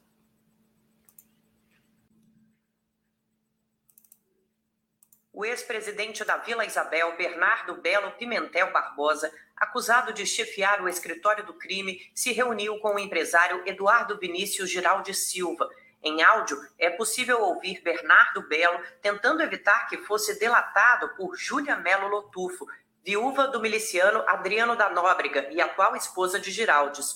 No encontro, Bernardo Belo recomendou que Giraldes o protegesse e que também não citasse algum membro da família do presidente Jair Bolsonaro.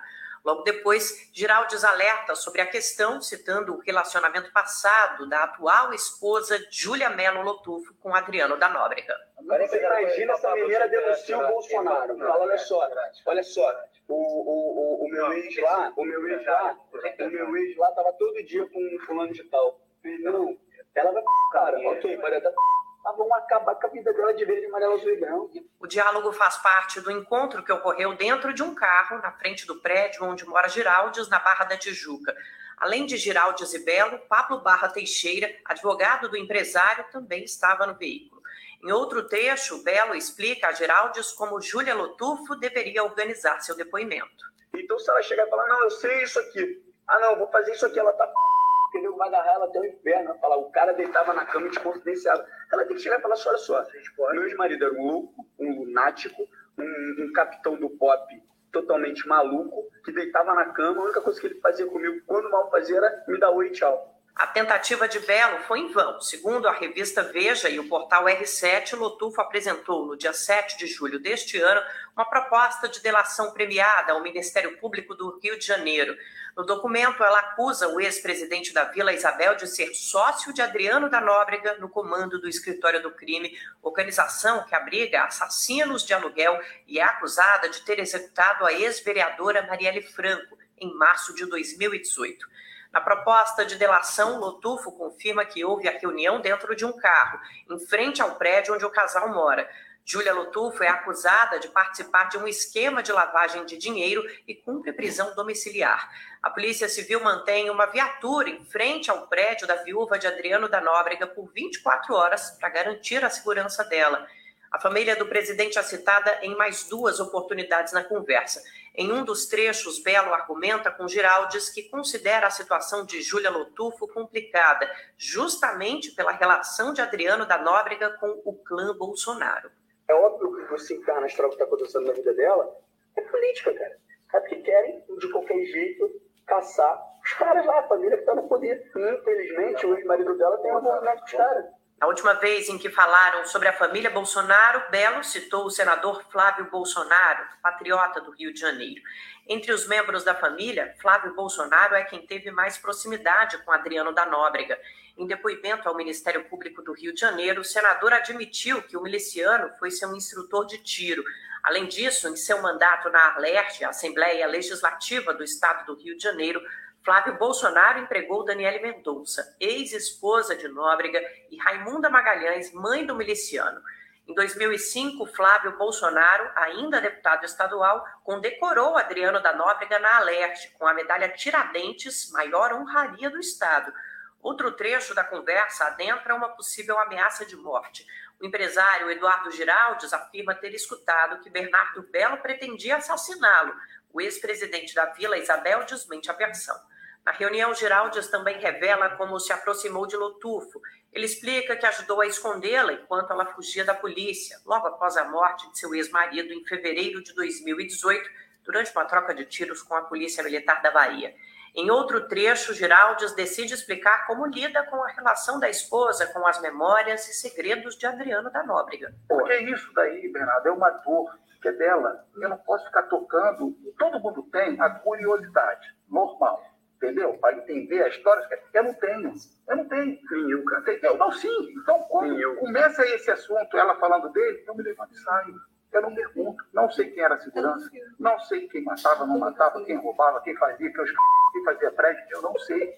Porque eu não pergunto. Entendeu? Eu acredito também que ela não deve saber, porque o Adriano era uma pessoa fechada, que não falava. Casado com Júlia Lutufo, Giraldes é empresário, conhecido no Rio de Janeiro. Em terras fluminenses, já usou sua marca de azeite, a Royal, para patrocinar clubes de futebol. Ele também investe no carnaval da cidade. Mas de onde tira tanto dinheiro? Segundo o Ministério Público Federal, Giraldes integra uma quadrilha de clonagem de cartões de crédito. O Brasil, de fato, não conseguiu contato com Eduardo Giraldes e Júlia Lotufo e nem com os advogados deles. A defesa de Bernardo Belo não quis comentar. Até o fechamento desta matéria, o Palácio do Planalto não havia enviado uma nota. Caso se manifestem, a matéria será atualizada no site brasildefato.com.br. De São Paulo, da Rádio Brasil de Fato, com reportagem de Igor Carvalho e Vinícius Segala, Nara Lacerda. Bora, Bolsonaro!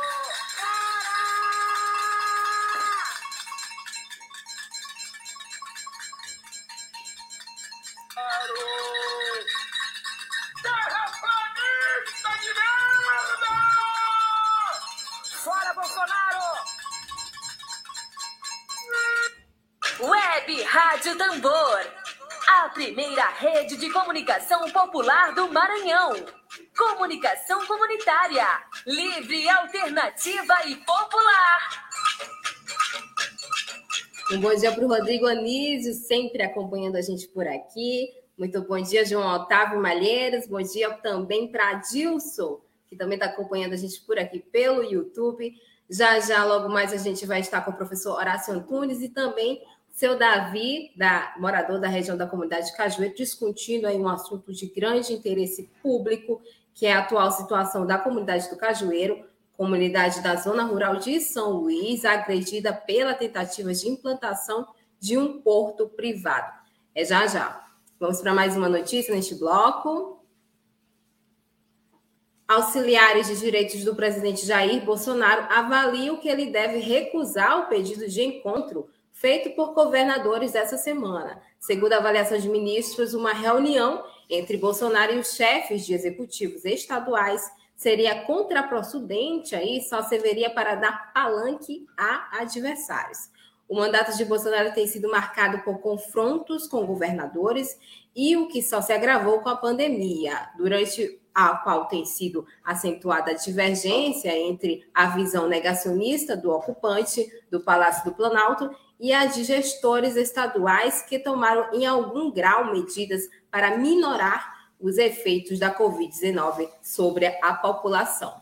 Até agora, o Palácio do Planalto ainda não respondeu o ofício enviado pelo Fórum dos Governadores depois da reunião da segunda-feira, dia 23 de agosto. Com o pedido da reunião, segundo informou ao jornal Folha de São Paulo, o governador do Distrito Federal, alguns governadores também ainda acham que ainda é possível que o encontro com Bolsonaro se realize.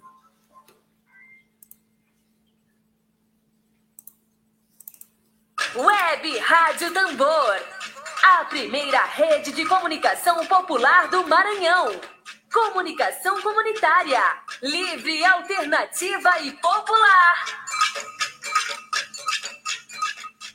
Dica de serviço aqui para você, trabalhadores informais nascidos em junho, em junho recebem hoje, quarta-feira, dia 25 de agosto, a quinta parcela da nova rodada do auxílio emergencial. Fique atento. O pagamento também será feito a inscritos no Cadastro Único de Programas Sociais do Governo Federal, o CAD Único, para nascidos no, também no mês de junho.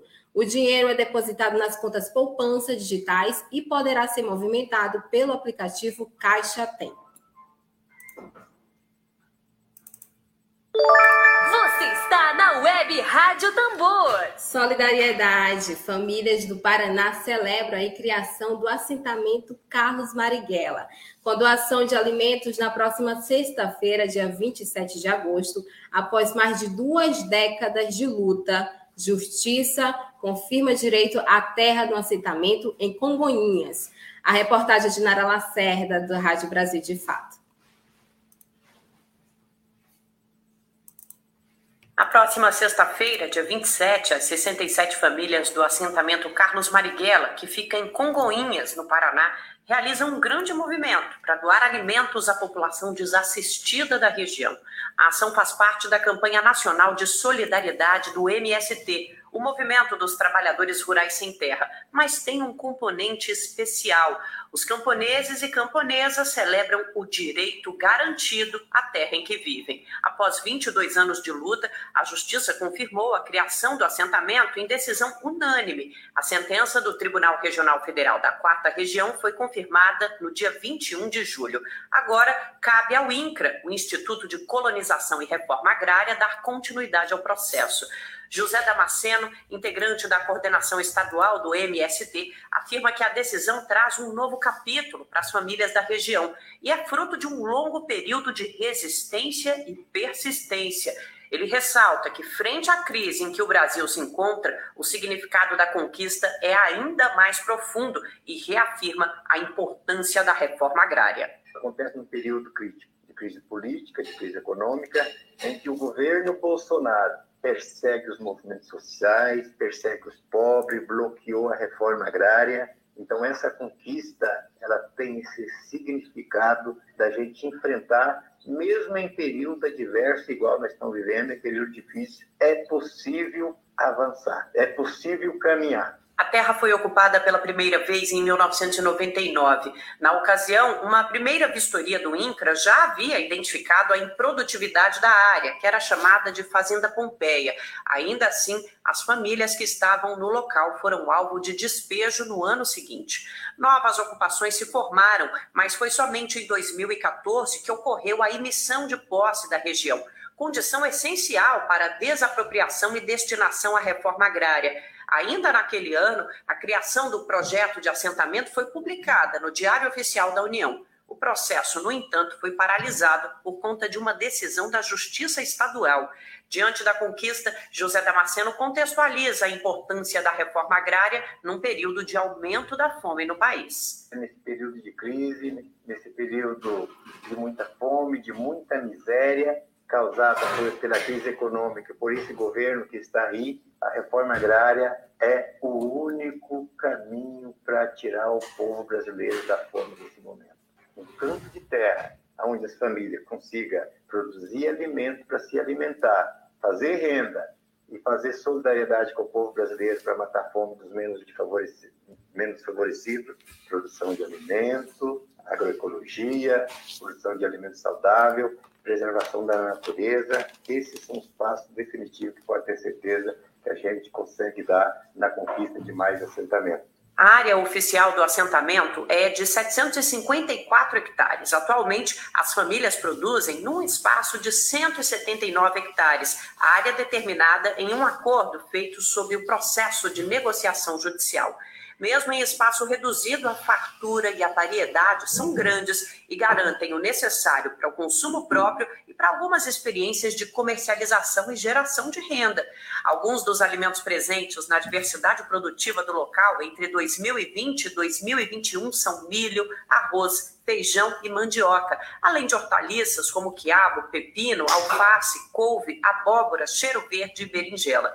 A produção animal é composta por suínos, equinos, moares, ovinos, aves e bovinos. Além da produção de animais para o consumo de carne, há também criação de gado de leite. Além da doação de cerca de 100 cestas de alimentos, que terá a participação de outras comunidades do MST, no sábado, dia 28, será comemorada a Festa da Reforma Agrária Popular. O espaço comunitário do assentamento vai receber um ato com representantes do poder público e autoridades religiosas e um almoço para todos os presentes. De São Paulo, da Rádio Brasil de Fato, Nara Lacerda. Web Rádio Tambor, a primeira rede de comunicação popular do Maranhão. Comunicação comunitária, livre, alternativa e popular. Bom dia para o professor Virto Coelho, que está aqui acompanhando a gente. Taina Santos, obrigada pela sua audiência. Larissa Cristina Bom Tempo Coelho, muito bom dia para você. E vamos para o nosso quadro Dedos de Prosa. Nossos entrevistados já estão aqui a postos. Vou chamar eles. Dedo de Prosa. Dedo de Prosa.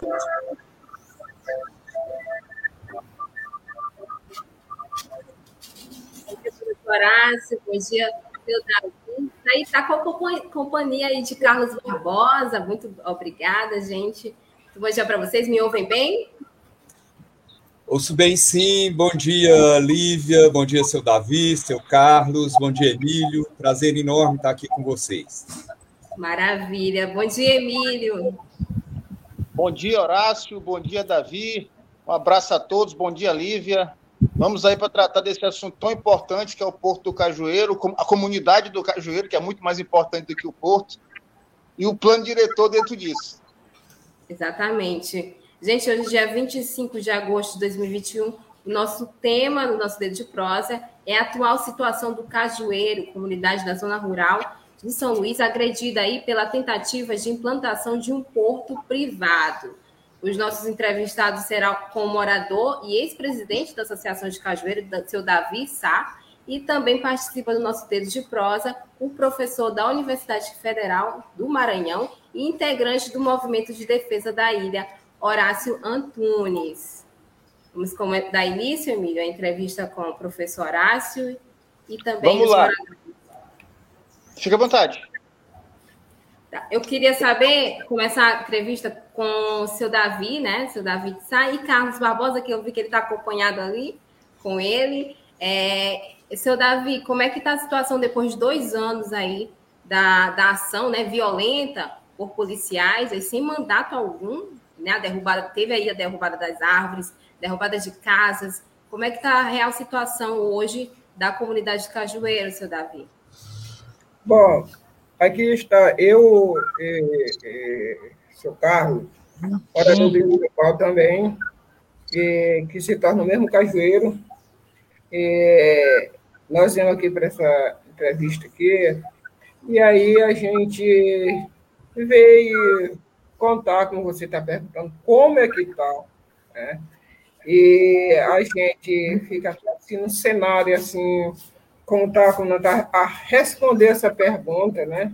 Porque cada momento, cada hora, cada instante a gente ouve uma notícia, ouve uma coisa, né?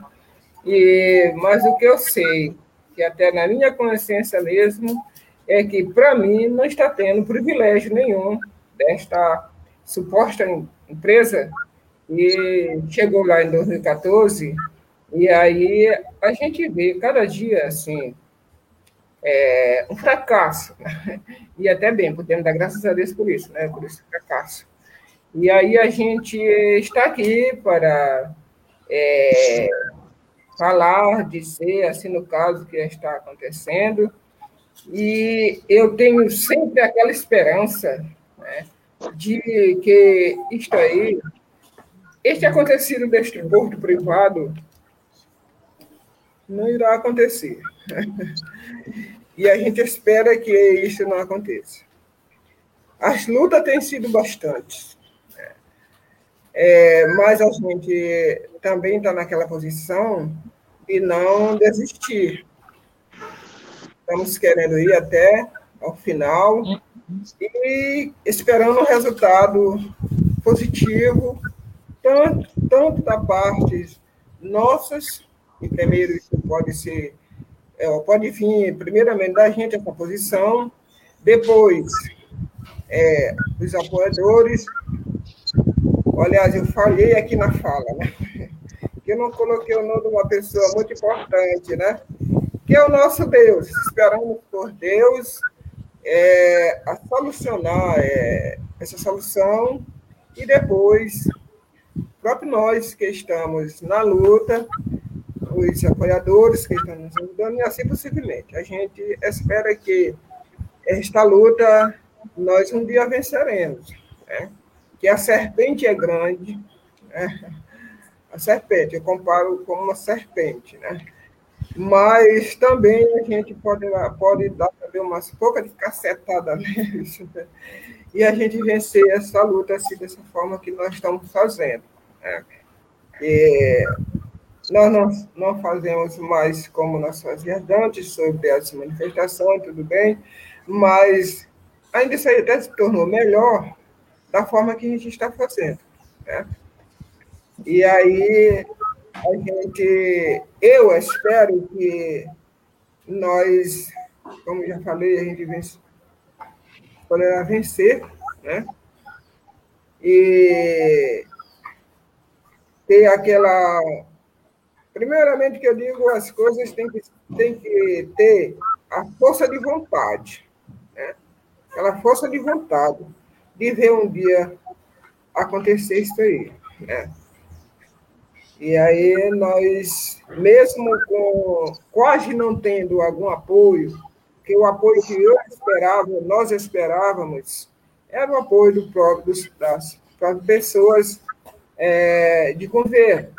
E nós não tivemos esse apoio, esse lado mas ainda nós não nos cansamos de correr atrás desse objetivo.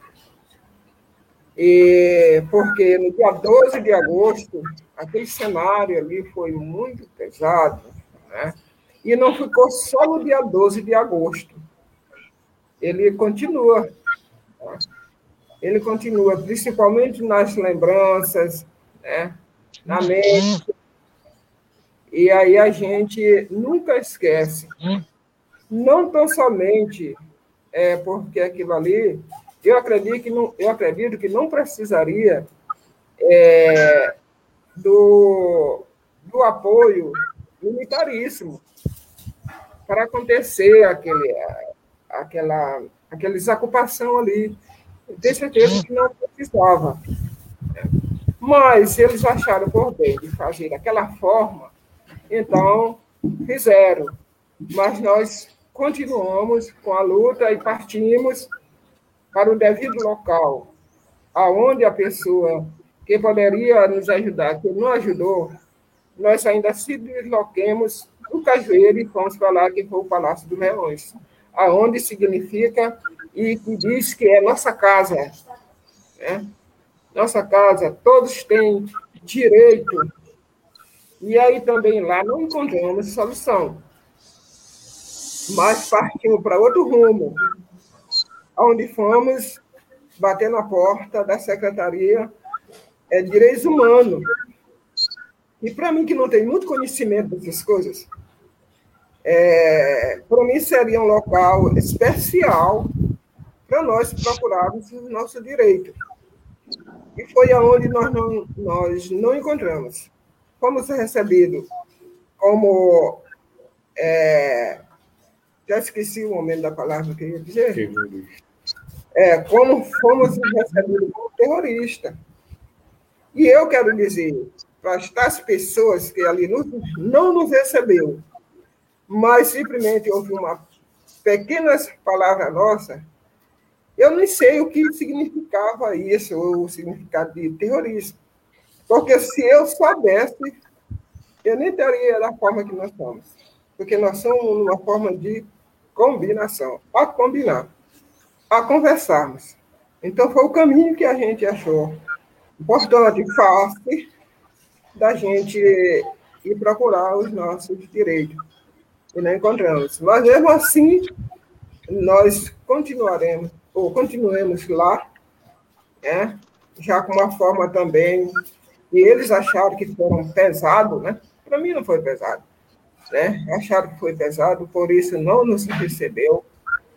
É, nos deixou lá em falta é, do que é mais necessário que toda pessoa humana precisa, que é alimento, é, o acolhimento na dormida, que fomos é, tratados mal. E então, mas assim mesmo, nós não desistimos. E ainda não desistimos da luta. Ainda estamos de pé. Então, a qualquer hora e momento que seja preciso, a gente partir para a luta. Mas a gente foi recebido desta forma. Né? Contanto que eu até mesmo, caindo um pouco para a ignorância, eu disse, na saída, nossa saída, eu disse que, para mim, direitos humanos não valia de nada, porque o único momento que eu falei na minha pessoa, eu precisei de seres humanos, né? e não encontrei, então, para mim, na idade que eu estou, a procurar um socorro, uma secretaria desta forma, ou que seja a Secretaria de Direitos Humanos, e não encontrando, para mim, ela não tem privilégio, mesmo que seja um órgão é, governamental, esse, daquele que a gente. Né? Mas eu desdenho, desdenho um pouco desta secretaria desse governo. Né? Bem, mas no caso, tudo bem, aconteceu. Aconteceu, e nós ainda partimos para outro lado, que eu acredito que nos trouxe, nos trouxe é, uma solução, que foi o Direito Humano Nacional de Brasília. Né? Nós estivemos por lá, e então ainda foi visitado, o Cajueiro, nosso Cajueiro ainda foi visitado por essas pessoas, e, mas todo que, tudo que eu digo assim, será que carecia isto? Já que nós estamos num, num país democrático, será que é, precisaria isso acontecer? Eu acho que não. Né? Mas cada um pensa do jeito que pensa, faz do jeito que queira fazer. Né? Mas eu acho que esse não é o normal. Então, a comunidade cajueiro, até hoje, né? Como eu disse, me fizeram até uma pergunta um dia desse, e aí me disseram como é que eu me acharia dentro desse cenário todo que aconteceu lá no Cajueiro, como eu me achava, como estava, se estava calmo, se estava alterado, se estava tudo. Eu, para mim, cada dia que passa, para mim chega uma coisa, né? Agora, a lembrança deste acontecido eu vou morrer e não vou esquecer. A gente vai embora e não vai esquecer. Só quando morrer mesmo, porque aí esquece mesmo de tudo. Né? Mas não dá para a gente esquecer. E, mas tudo aconteceu, né?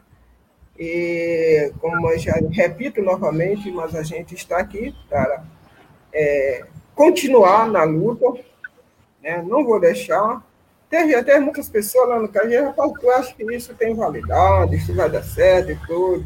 Rapaz, eu tenho dito, dando certo ou não, mas eu vou continuar. Né? Vou continuar. Não por aquilo, não por aquela uma pessoa e outra, não. Por mim mesmo. Por mim mesmo. Porque eu tenho que lutar por mim. E os demais todos, era que deveria estar fazendo, lutar, cada um lutar por si para que isso é, viesse a acontecer um cenário mais suave, né? tranquilo, né? Como repito novamente, eu acho que não precisava de tudo que aconteceu, né? porque para mim foi um abalo. Para mim, que eu não tenho conhecimento das leis e disso, daquilo outro, para mim foi um abalo. Né? Mas também não esmoreça. Nós estamos aqui né? para fazer. A comunidade do Cajueiro, para ser uma comunidade respeitosamente considerada, não só por mim, mas pelos próprios órgãos que estão com a lei na mão, estão com a força, e não ter deixado acontecer o que aconteceu. É. E nós continuamos nós estamos aqui. É isso. Aqui está também, novamente, o Lido Carlos, também, que é da comunidade Cajueiro, mora no Mirabal. Desde 2014 também acompanhou, vem lutando, vem é, continuando na luta. Né?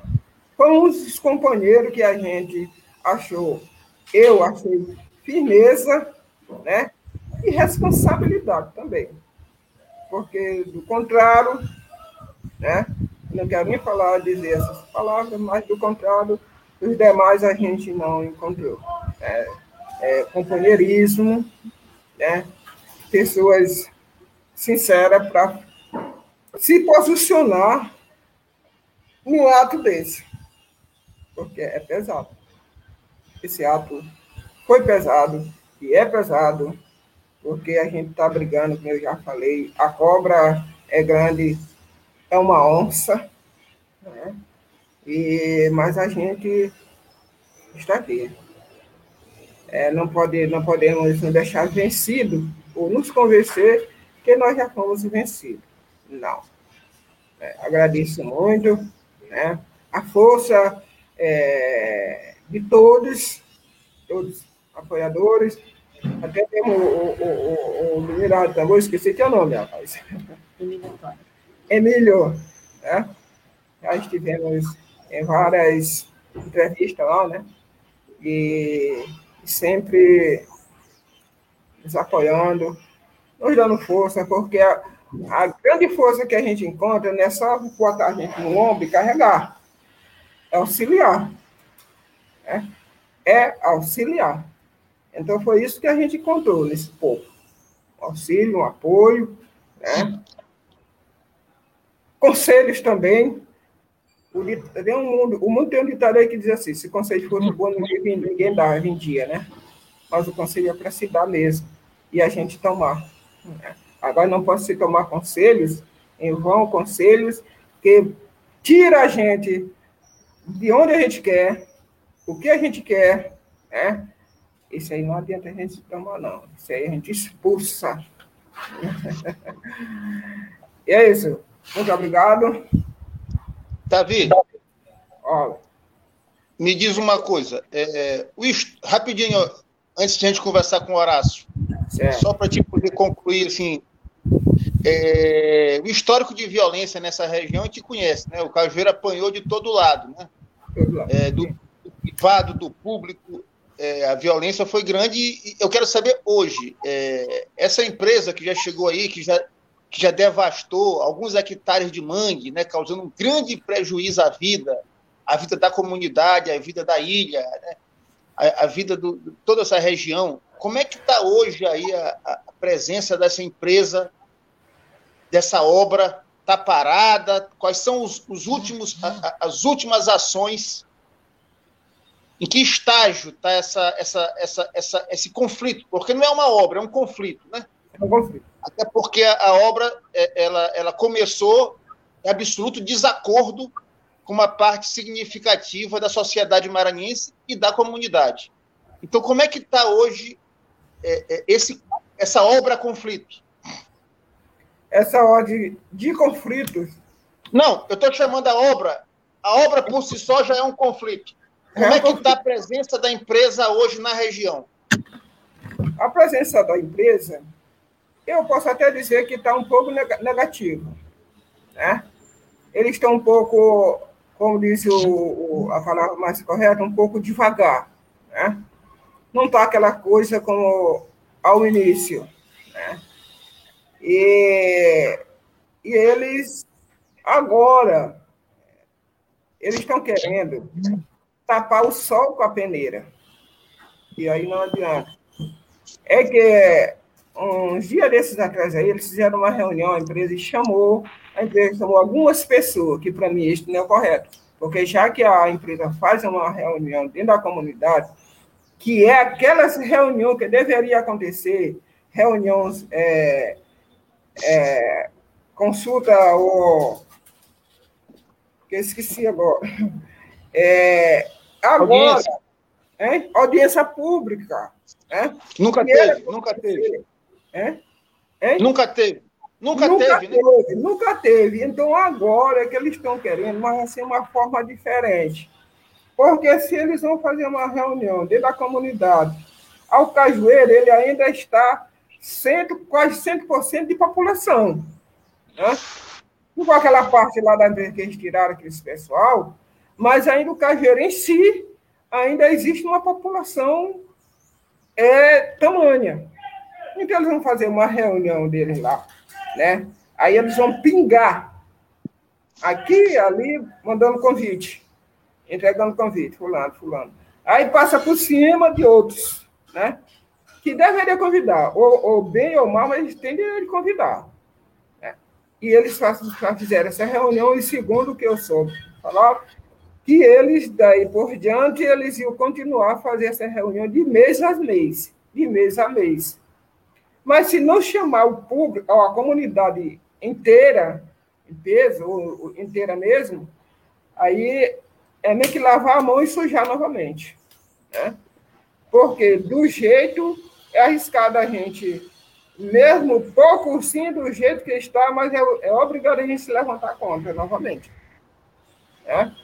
Porque eu mesmo é que já vou é, me eu já vou me é, identificar para eles e pedir que eles me chamem, porque eu também quero dar a minha palavra. É, eu quero fazer a minha conversa também. Né? Se não chama, porque a União de Moradores, eles não chamam. Nem, nem escrito e nem é, bocamente assim eles não chamam. Aí passa por cima. Simplesmente duas, duas entidades lá que é chamado. Quer dizer, a União de Moradores não está no Cajueiro. Nós que estamos na União de Moradores não somos do Cajueiro, não estamos no Cajueiro, estamos sim. Então, se não fizerem, cuidado, cuidado. Né? cuidado. Eu não vou com esse enfrentamento, mas eu posso até mandar recado. Cuidado com o que estou fazendo. Né? Porque assim foi que começou lá em 2014 mesmo mantendo as outras entidades, eles não quiseram conversa com a União de Moradores, que era a direção da União de Moradores, no qual Davi era o presidente. Não sei porquê, acho que por causa da aparência, né? Não sei. E, eles não quiseram conversa. Mas é por isso que até hoje estão engatados. Então, a empresa lá dentro do Cajueiro, zero. Né? Zero. Que segundo, se, se, não sei se eu estou me adiantando, mas, segundo o que eu já estou sabendo, e essa noite para cá, é que diz que já está tendo uma, uma, é, uma passagem de, empresa, de uma empresa para outra. Né? Já não é a, a, a, a, China, já é outra empresa que tem, eu estou com o nome dela anotado aí, mas não trouxe o caderno. Mas vocês devem saber, e eu quero até saber disso daí, e é, por pessoas que estão aí, que estão tá aí, com Horácio, eu quero saber, né? Os detalhes e tudo. E é assim, então tudo tá. O que ela adiantou, o que a empresa adiantou já lá no Cajueiro, foi só a parte do acesso. E que está dando também quase a mesma confusão com moradores. Porque assim, eles passam numa parte aqui, está ocupado aqui, está um morador aqui. Aí ele não quer essa parte toda. Não, nós queremos só esse aqui. Aí o morador não aceita. Alguns já foram para a justiça. Né? Já foram para a justiça. E aí, tá lá. É uns bairros daqui, outros lá, daqui, lá. E assim, alguns é concordado essa, essa migalha que eles estão dando lá, na minha ignorância, uma migalha, e alguns recebem, mas tem outros que não estão querendo receber. Mas também, assim, não se manifesta para nada. Pode, falar, pode fazer outra pergunta, se você quiser. Horácio, que que você aí que tem acompanhado esse caso aí, já sofreu até ameaça lá na UFMA há uns anos atrás, não é? O que que você tem, qual é a, o X da um, as principais variáveis hoje em relação a essa, esse conflito entre São Luís e um porto privado, entre o interesse da cidade e o interesse de quem está lá, da China para frente.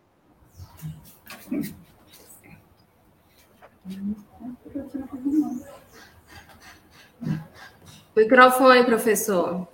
Desculpa, e... eu tinha. É, obrigado, obrigado por essa questão. É uma questão muito ampla e eu vou tentar é, fazer uma abordagem rápida aqui dela. Mas, é, primeiro, a gente tem que lembrar o seguinte: esse porto chegou, essa tentativa de construção, eu nunca digo porto, porque é um porto que não existe, é uma tentativa de construção do porto que, como foi dito numa matéria publicada pelo Imparcial no começo, no dia, no começo de julho, é, esse porto nunca saiu do papel. Né? O máximo que eles conseguiram fazer lá foi a devastação ambiental e a derrubada de casas, mais de 70 casas de famílias que foram expulsas do Cajueiro. Uh, mas, além disso, eles nunca conseguiram começar a construir o porto. Por quê? que nunca conseguiram começar a construir o porto. Porque é um porto, é, é um processo, um projeto que foi começado com irregularidades desde o começo. Seu Davi sempre disse isso, né? Eles chegaram aqui, seu Davi sempre dizia, eles chegaram no Cajueiro errado. É, e chegaram errado de todas as formas. Uma, um exemplo só para dar desse erro é o fato de que em 1914 foi feita uma única audiência pública, a única audiência pública no processo de licenciamento. Essa audiência pública foi feita no quartel-geral da Polícia Militar, que fica no Calhau, para impedir a participação da comunidade. Então, é, vocês sabem o que, que significa fazer uma audiência pública dentro do quartel é, geral da Polícia Militar. É um ato de intimidação. E foi essa audiência pública que, em 2016, foi legitimada pelo governo Flávio Dino, quando o governo Flávio Dino é, deu a licença prévia e depois a licença de instalação para o, o porto, né? é, o, requentando aquela licença prévia que tinha sido dada no governo Roseana, requentando uma política do governo Roseana é, que tinha sido feita em 2014. Então, ali já começa tudo errado. Né? Isso é só um aspecto, tem um outro aspecto importantíssimo, que é a questão da grilagem da terra. Todas as evidências apontam para isso. Há um estudo feito pelo governo do Estado, no início do governo, pela, pela é, é, Procuradoria-Geral do Estado, no início do governo Flávio Dino, que já apontava sérios indícios de grilagem de terra. Ah, o Ministério Público Estadual tem um processo que demonstra isso, que houve um processo de grilagem de terra, e tanto houve grilagem de terra que, em 1998, o governo Rosiana cedeu a, aquela terra como um processo de. Cedeu, não. Ela, ela garantiu o direito da comunidade através de um assentamento rural, dando a, a, o título de propriedade é, condominial para aquela comunidade. O governo não faria isso se não tivesse feito uma varredura nos cartórios sobre possibilidade de títulos de propriedade anterior.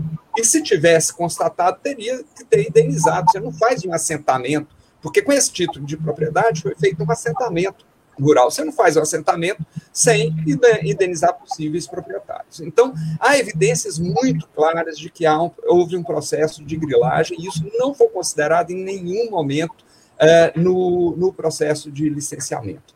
É, e depois nós temos, de lá para cá, uma sequência de erros, é, inclusive legitimados pelo judiciário maranhense, e que deve ser colocado em xeque. Nós devemos questionar muito seriamente tanto o governo do Estado por ter concedido essas licenças uh, ambientais sem fundamentação necessária, quanto o judiciário por ter dado uma sequência de decisões favoráveis à empresa que são altamente questionadas e que estão sendo questionadas uh, no âmbito do judiciário que já vem sendo questionado, como o seu Davi já lembrou, pelo Conselho Nacional de Direitos Humanos. Né? É o Conselho Nacional de Direitos Humanos que o seu Davi chamou a atenção de que foi é, a comunidade recorreu lá em Brasília e que tem dado apoio à comunidade, reconhecido o seu direito. E todas essas barbaridades, elas culminaram naquele fatídico 12 de agosto de, 1919, de 2019, uh, quando nós tivemos a derrubada das casas sem o devido rito legal. Né? Você teve a derrubada da casa de forma violenta, com spray de pimenta jogado na cara de senhora grávida, com pessoa, com uma senhora sendo retirada da casa, recém-operada de cesariana e com sua filha no colo, com situações extremamente graves naquele momento ali, né? e que no, na, no mesmo dia que aconteceu isso de manhã, lá na, na, no Cajueiro, à noite, os moradores, como o seu Davi chamou atenção, que foram é, pedir apoio ao governo do Estado, foram literalmente varridos da porta do Palácio dos Leões, é, uma operação comandada diretamente pelo secretário de Segurança Pública, é, num, num, quadro de barbaridade. Né? E, na sequência, como o seu Davi já chamou a atenção, um, cerca de uma semana ou pouco mais depois, no dia 23, eles ocupam, então, dez dias depois, eles uh, ocupam a Secretaria uh, de Direitos Humanos e Participação Popular e ocupam essa secretaria pedindo apoio, pedindo socorro. E essa secretaria foi militarizada pelo, pela, pela Polícia Militar do Palácio, Henrique de la Roque, e nessa militarização esses, esses trabalhadores foram esses moradores do Cajueiro foram tratados como sendo terroristas.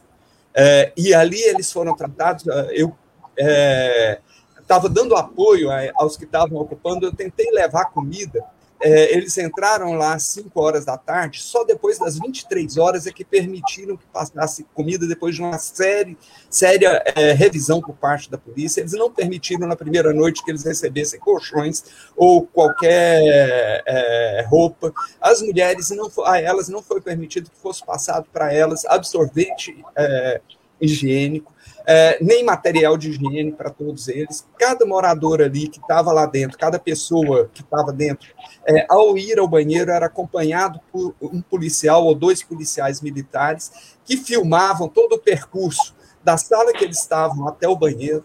É, e a volta. Então, assim, houve um processo de militarização da secretaria e depois ainda a, uma judicialização em cima de um dos ocupantes que estava ali dando apoio, que era o advogado Rafael Silva, e nessa é, é, judicialização, uma acusação por conta da, dele ter postado o que estava acontecendo lá dentro do, da Secretaria de, de, Direitos Humanos. Ele conseguia postar lá de dentro o que estava acontecendo e ele foi judicializado como se ele estivesse fazendo fake news ao revelar para a sociedade o que estava acontecendo dentro de uma Secretaria de Direitos Humanos, que é algo que o seu, seu Davi disse que nunca vai esquecer. E ele nunca vai esquecer porque foi traumatizante para todas as pessoas que passaram ali aquele período. Né? E é, uma coisa até que me chama muito a atenção é o fato de que se judicializou em cima somente de uma pessoa, sendo que estava sendo postados pelos outros ocupantes né, que tinham acesso à, à internet e, e, e, por outras pessoas que estavam do lado de fora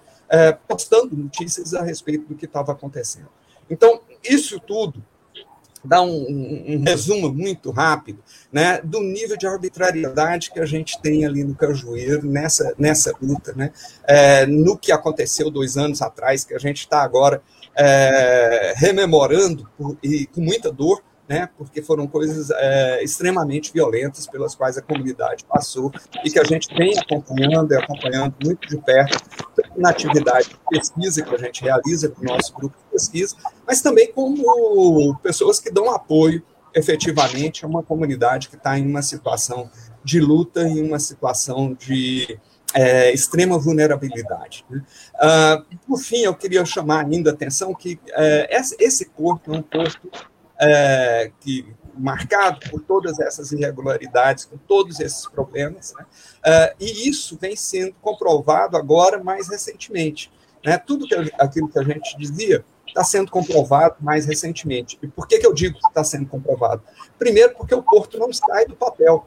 Como disse o jornal Imparcial lá no início de julho, né? É, e não sai do papel por quê?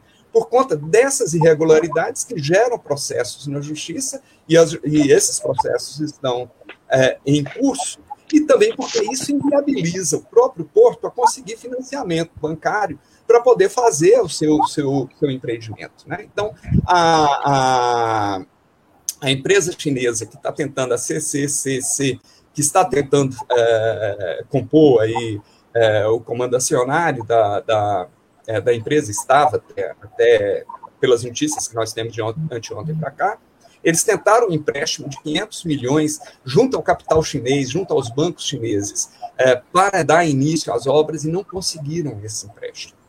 E não conseguiram porque é importante que a comunidade maranhense saiba disso, porque há denúncias com relação a esse porto que são feitas junto ao governo chinês, que são feitas junto aos bancos chineses. Essas denúncias é, é, foram feitas, já vêm sendo feitas uh, há, há, cerca de dois anos, né? e essas denúncias também têm repercussão diante de quem é, poderia empregar algum dinheiro nisso, porque eles sabem que eles não vão empregar dinheiro em uma situação que está toda marcada de irregularidade. E por último, agora, né, nesse de, de do dia 23 para cá, chega uma nova notícia que é a de que a empresa chinesa está saindo do negócio. É, é, essas notícias a gente não tem ainda informações muito concretas, o que a gente tem é o que saiu na imprensa, principalmente a partir é, de uma declaração da COSAN, que é uma empresa brasileira que deseja comprar ah, os direitos dessas empresas que estão atuando hoje no chamado Porto São Luís. Né? Ah, e isso foi veiculado no jornal Valor Econômico e depois teve é, repercussão numa série de blogs e outros jornais e notícias. Né?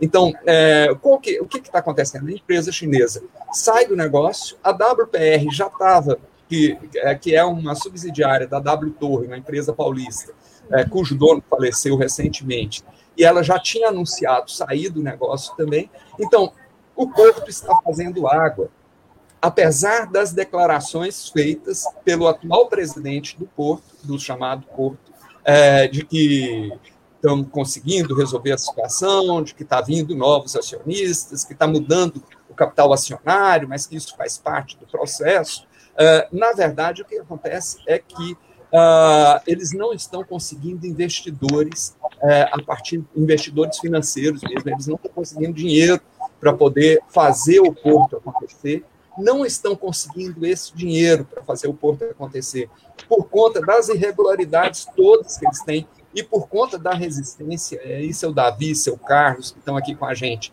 mas a comunidade do Cajueiro, fundamental, seu Joca, é, e, e Dona Lucilene, e toda a comunidade que ali resiste, né, todas as pessoas que ali estão resistindo, são fundamentais nesse processo, porque senão eles já tinham passado o trator. Aliás, já passaram o trator, né, seu Davi? É, em parte do Cajueiro. Tem uma parte que já foi desmatada, tem uma parte de mangue, depois o seu Carlos poderia, que é pescador, poderia até falar sobre o efeito da pesca ali naquela região, né? Uh, mas uh, uh, já passaram o trator em alguma medida, mas eles já teriam passado o trator por cima de tudo.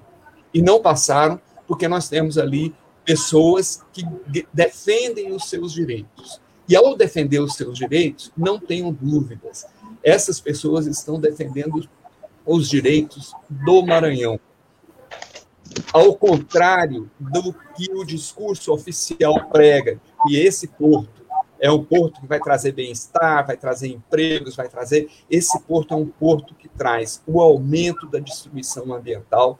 Ele não gera empregos, a não ser na sua fase de instalação, num número bastante reduzido, porque hoje nós temos uma situação em que os portos estão cada vez mais é, incrementados de tecnologia, e quanto mais tecnologia eles têm, mais mão de obra eles dispensam que é a situação clássica, nós já vivemos isso com os portos que já estão instalados aqui, eles diminuem cada vez mais, eles aumentam cada vez mais o seu alcance, a, os seus piers, a, a, as suas capacidades de atracamento e diminuem cada vez mais o número de trabalhadores. Né? É essa situação. E a gente já conhece né, o que acontece com empreendimentos, como aconteceu, por exemplo, com a termoelétrica na, na zona rural de São Luís, que prometeu 5 mil empregos, forneceu cerca de 3 mil empregos na época que ela estava instalando, e hoje tem pouco mais de 100 trabalhadores dentro da termoelétrica. Porque quando começa a funcionar, os trabalhadores são expulsos e eles não têm mais é, espaço para eles, porque aí vai, vai, fica com quem fica com desemprego? Aqueles que tiveram algum processo de formação é, escolar, em grande parte não maranhenses, em grande parte pessoas que são de fora de São Luís é, e que são aqueles que ficam, que conseguem operar as máquinas com alto incremento de tecnologia.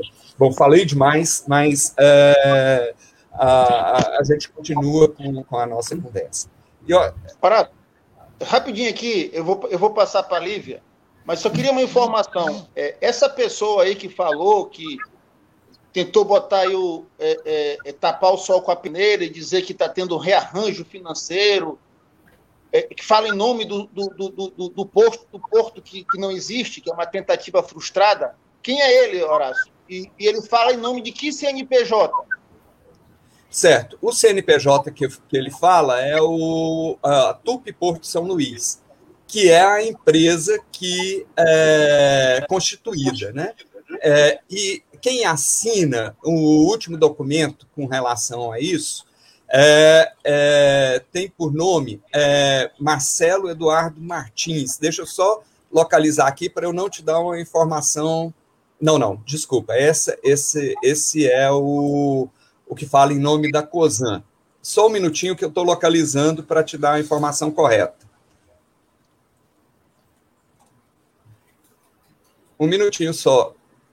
Ah, tá. Não, a, o que, que a gente tem foi um comunicado da TUP Porto São Luís, que anuncia o processo de reestruturação societária, uh, mas é assinado como sendo Imprensa Porto São Luís. Então, não, não tem o nome aqui eu vou localizar a, a, o atual presidente do Porto São Luís, é, o nome dele é Helder Dantas. Ele que é o atual presidente do, da TUP Porto São Luís, que é a empresa que se pretende é, dona do, do porto e da área. Essa empresa que tem capital brasileiro e capital chinês. Isso. Ela foi constituída a partir de uma fusão entre. Aquele, é, uma, aquele desenroladíssimo aqueles enroladíssimos lá do WPR já estão do inferno para frente. Não, é porque é, a, a WPR tinha praticamente 100%. Depois ela entrou aqui, a, a Lions, que é, passou a compor. E mais à frente, a CCCC, que é a chinesa, né, é, ela a, a, acabou ficando com 51% da participação. A WPR com 26%, é, a Lions com cerca de 12%, mais alguns investidores menores, 6%. É, nesse já, quadro. Já desarranjou de novo. Nesse quadro todo é que você tinha composto, então, a TUP São Luís, que tinha por presidência uh, esse senhor, o Dantas, o Helder Dantas. Né? Uh, é, essa situação já está desarranjada desde o início de julho. Ela está desarranjada porque, desde essa época, a WPR vem anunciando a saída dela da, do empreendimento. A WPR, na verdade, é uma subsidiária da W Torre, que é uma, uma empresa maior é, que, e foi criada, a WPR foi criada somente para a construção desse porto, tá certo? E depois, então, ela, isso já vem se desarranjando desde julho, e parece que depois de muito bater cabeça, uhum. eles estão uhum. conseguindo agora uma solução que seria a uhum. COSAN comprar esse empreendimento. Ela está anunciando comprar por 725 milhões de, de dólares. Né? Então, é, a COSAN, que é uma grande empresa da área de combustíveis, que, a, cuja presença da COSAN aqui em São Luís, a gente tem através da Ryzen, que é uma distribuidora de, de é uma subsidiária da COSAN, distribuidora de combustível, né? é, instalada ali na região do Porto. Uh, mas então, a COSAN está anunciando agora, mas olhe bem, não houve a compra ainda, é um anúncio de compra. Esse anúncio de compra já está sendo apresentado como solução, mas é um anúncio que é, a própria COSAN, no comunicado que ela faz disso, ela diz que depende ainda de avaliações é, financeiras, de avaliações é, é, jurídicas, e depende ainda da, é, de uma avaliação dos acionistas da CCCC. Então, uh, não está ainda fechado em absoluto. O que eles fizeram foi um anúncio de intenção de compra. Tá certo? Então, então, gente, então, então assim, só para te. Desculpa interromper, que eu preciso passar aqui para a Lívia para ver o chat. Mas então, assim, o que a gente tem que dizer para o Brasil, para São Luís, para o mundo, é que a COSAN é a, pró é a próxima a ter prejuízo na cidade, porque não tem como entrar se não for com violência e com ilegalidade. Ela, ou, ela, ou ela vai ter prejuízo, ou ela é mais uma para querer bancar um, um, um, processo criminoso de violência e de ilegalidade, como foi a WPR, que até Capanca tinha na região, né? Isso. A WPR, quando chegou lá na, na no Cajueiro, você lembrou? É com, é, com pistoleiro. Com pistoleiro. Ela contratou uma empresa de, de segurança ilegal. que não... Ilegal. Ilegal. Ela não tinha autorização da PF. A, PF. a Polícia Federal já tinha retirado a autorização da Leões Dourados, que era o nome dessa empresa. Né? Depois é que eles contrataram empresas de segurança legalizadas, mas nunca deixaram de agir com violência na área, com intimidação. Uh, nós mesmos já fomos, uh, ao visitar a área, já fomos uh, acossados pelos seguranças da, da, da empresa, né, no momento que eles estavam mais presentes. Agora, o seu Davi lembra bem, né? Hoje a gente tem uma presença muito tímida da empresa lá na área. É, eles não têm nenhuma obra, nem desmatamento, nem nada em, em, curso. O que tem é a guarita deles, a sede lá da empresa, né? E ali a gente vê funcionários e tal. Uh, inclusive, não, a gente não percebe mais quando visita a área, uh, porque antes a gente entrava ali na, na área que a empresa pretende ser dela, e a gente era acompanhado por seguranças de moto o tempo todo para saber onde que a gente ia, essas coisas todas. Hoje não mais. Né? A gente entra para chegar na, na casa do seu Joca, por exemplo. É, tem que passar por dentro da área que a, a empresa pretende que seja dela, é, e agora a gente não passa mais por nenhuma vigilância, porque a presença deles é, tem sido bem tímida. Isso revela que o negócio está é, fazendo, literalmente, o negócio do Porto está fazendo água. Lívia, vê aí o chat para gente. Sim, está chegando vários comentários aqui na live. Professor Horácio, seu Davi, seu Carlos. E professor Horácio, Horácio Carlos Pereira está falando aqui, ó. Foi o céu da terminal de terminal de uso privado, né? O Porto São Luís.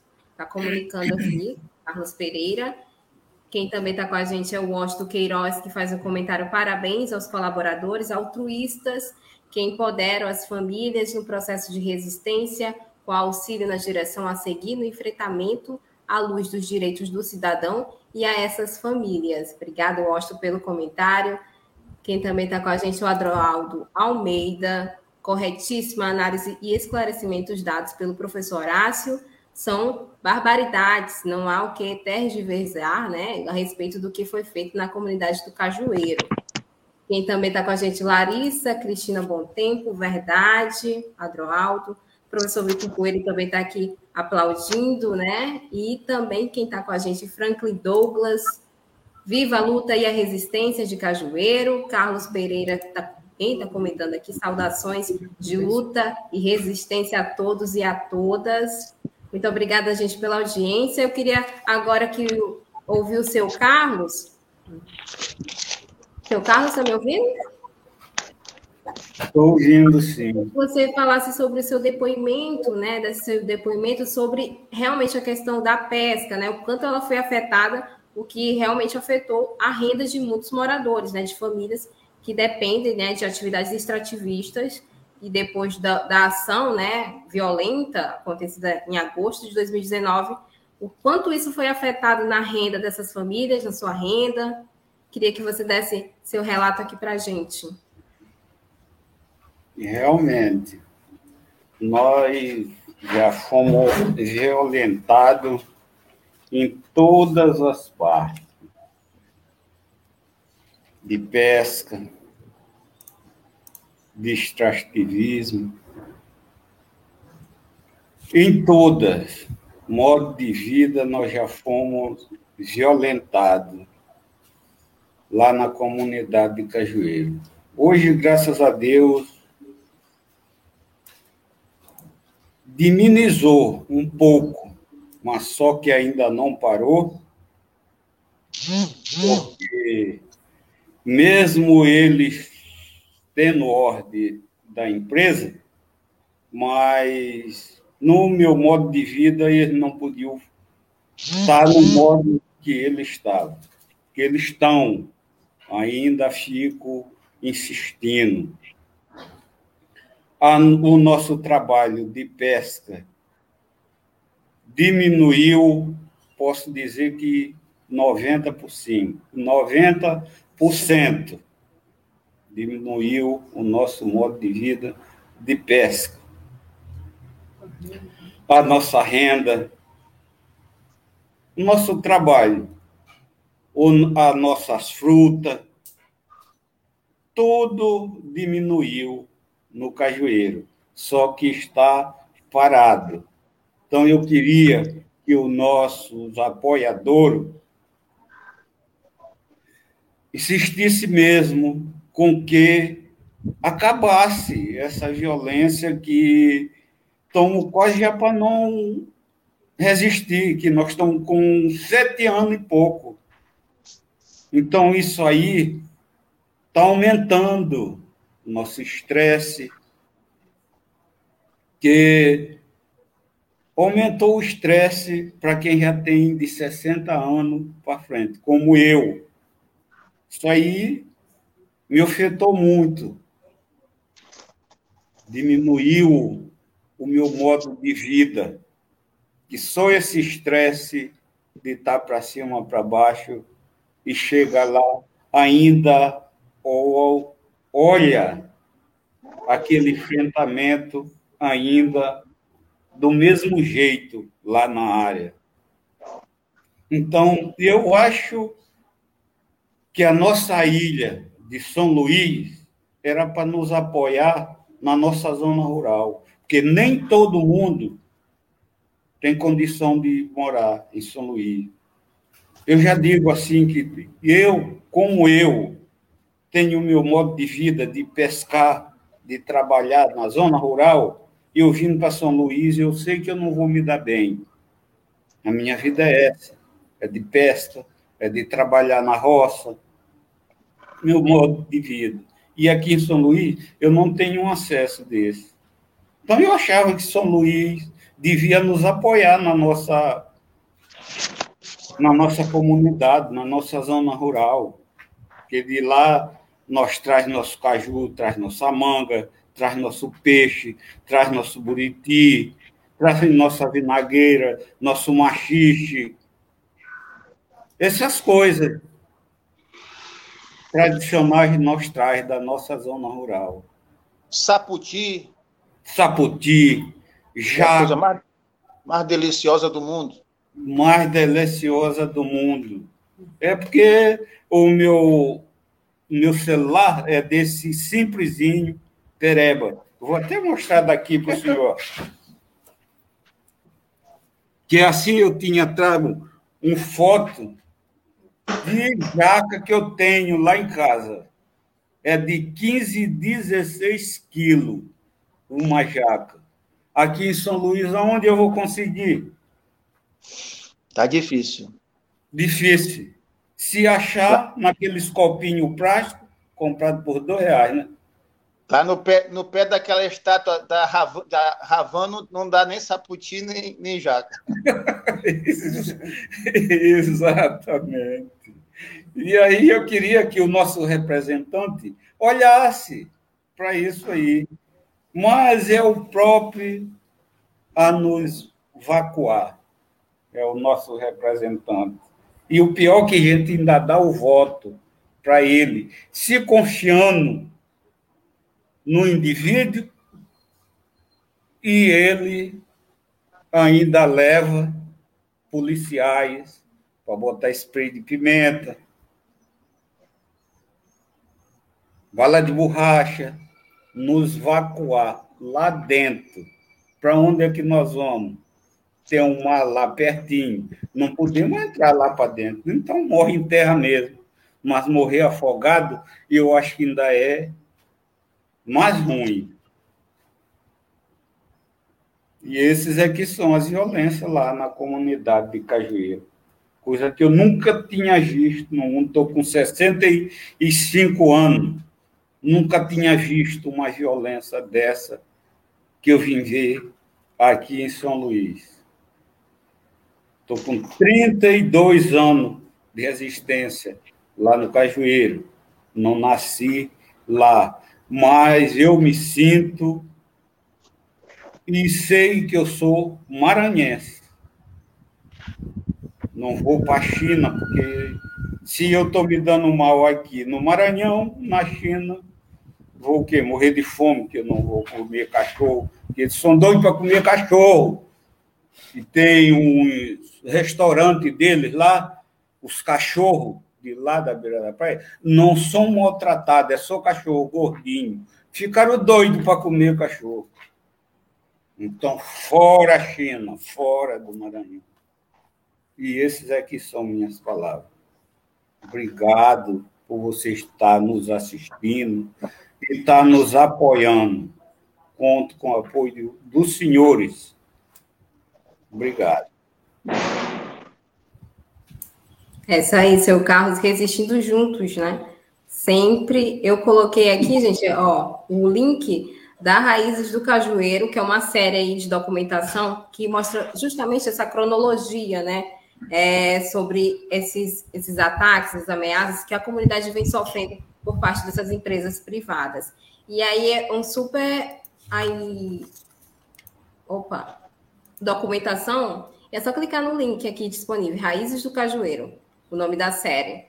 E quem também está aqui no chat, o Franklin Douglas, também está disponibilizando um link aqui Nesse vídeo, denunciei a ação né, da, da terminal de, de Porto, do Porto, né, São Luís, e os, os seguranças não queriam nos deixar gravar. Um absurdo, viva a luta e a resistência de Cajueiro. Tem o um link aí do vídeo, né, a denúncia feita pelo Franklin Douglas. Também está com a gente aqui o coletivo Pinga Pinga. Obrigada pela participação. É, descaradamente, depois do governo homenageou o terreiro do Egito, mostrando que desconhece o que, o que é respeitar o território e os encantados, pois destruir a natureza do cajueiro, de certa forma, também é atacar o terreiro. Obrigada pela participação, coletivo Pinga Pinga. E diz mais, Flávio Dino é uma escama de serpente do capital que vem fazer rasteio nas terras tradicionais, desrespeitou aí território tradicional, desrespeitou a luta centenária por justiça, terra e liberdade. É isso aí, coletivo Pinga Pinga. Leia também está comentando, Leia Pontes. A fala do seu Carlos nos mostra como o modo de vida da comunidade foi afetado com a tentativa de implantação do porto, falam da geração de empregos e tiram os direitos de trabalho dos moradores.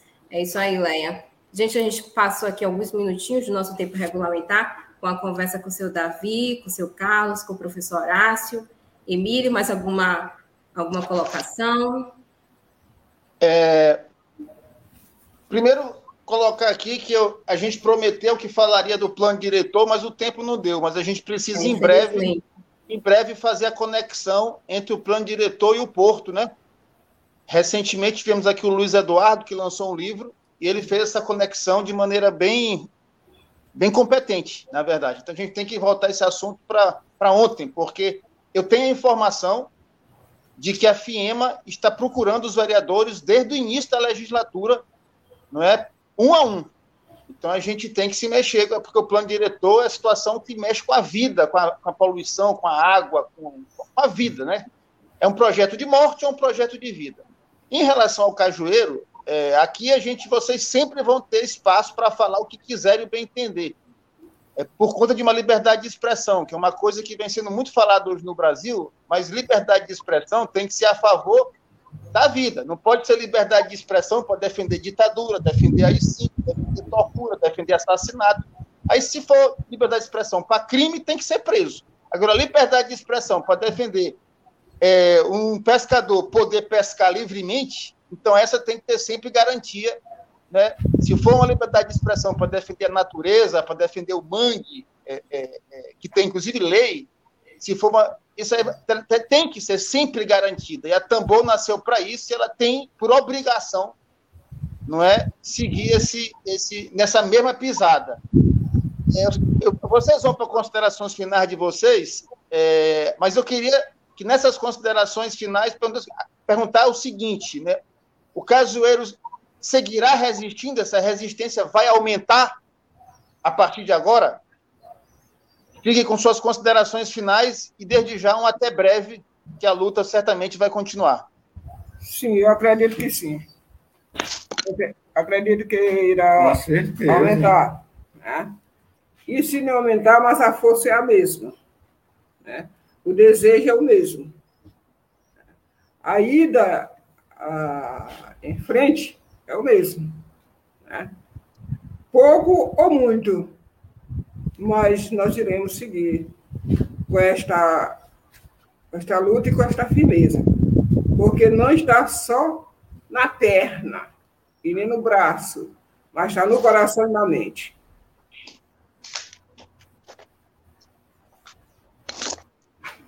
A luta continua. Se nós perder na luta, São Luís perde também. Não tenha dúvida. Bom, é, para as considerações finais também, primeiro agradecer muito essa possibilidade da gente estar fazendo esse diálogo aqui junto com a Tambor, que sempre tem contribuído muito para as lutas democráticas e populares aqui no Maranhão, é, e dizer que sim, que o cajueiro resiste não é só uma palavra de ordem vaga. O cajueiro resiste é o sentimento profundo que a gente encontra naqueles moradores mais antigos da comunidade, que são aqueles que têm um sentimento de pertencimento ao lugar é, em que eles vivem. Né?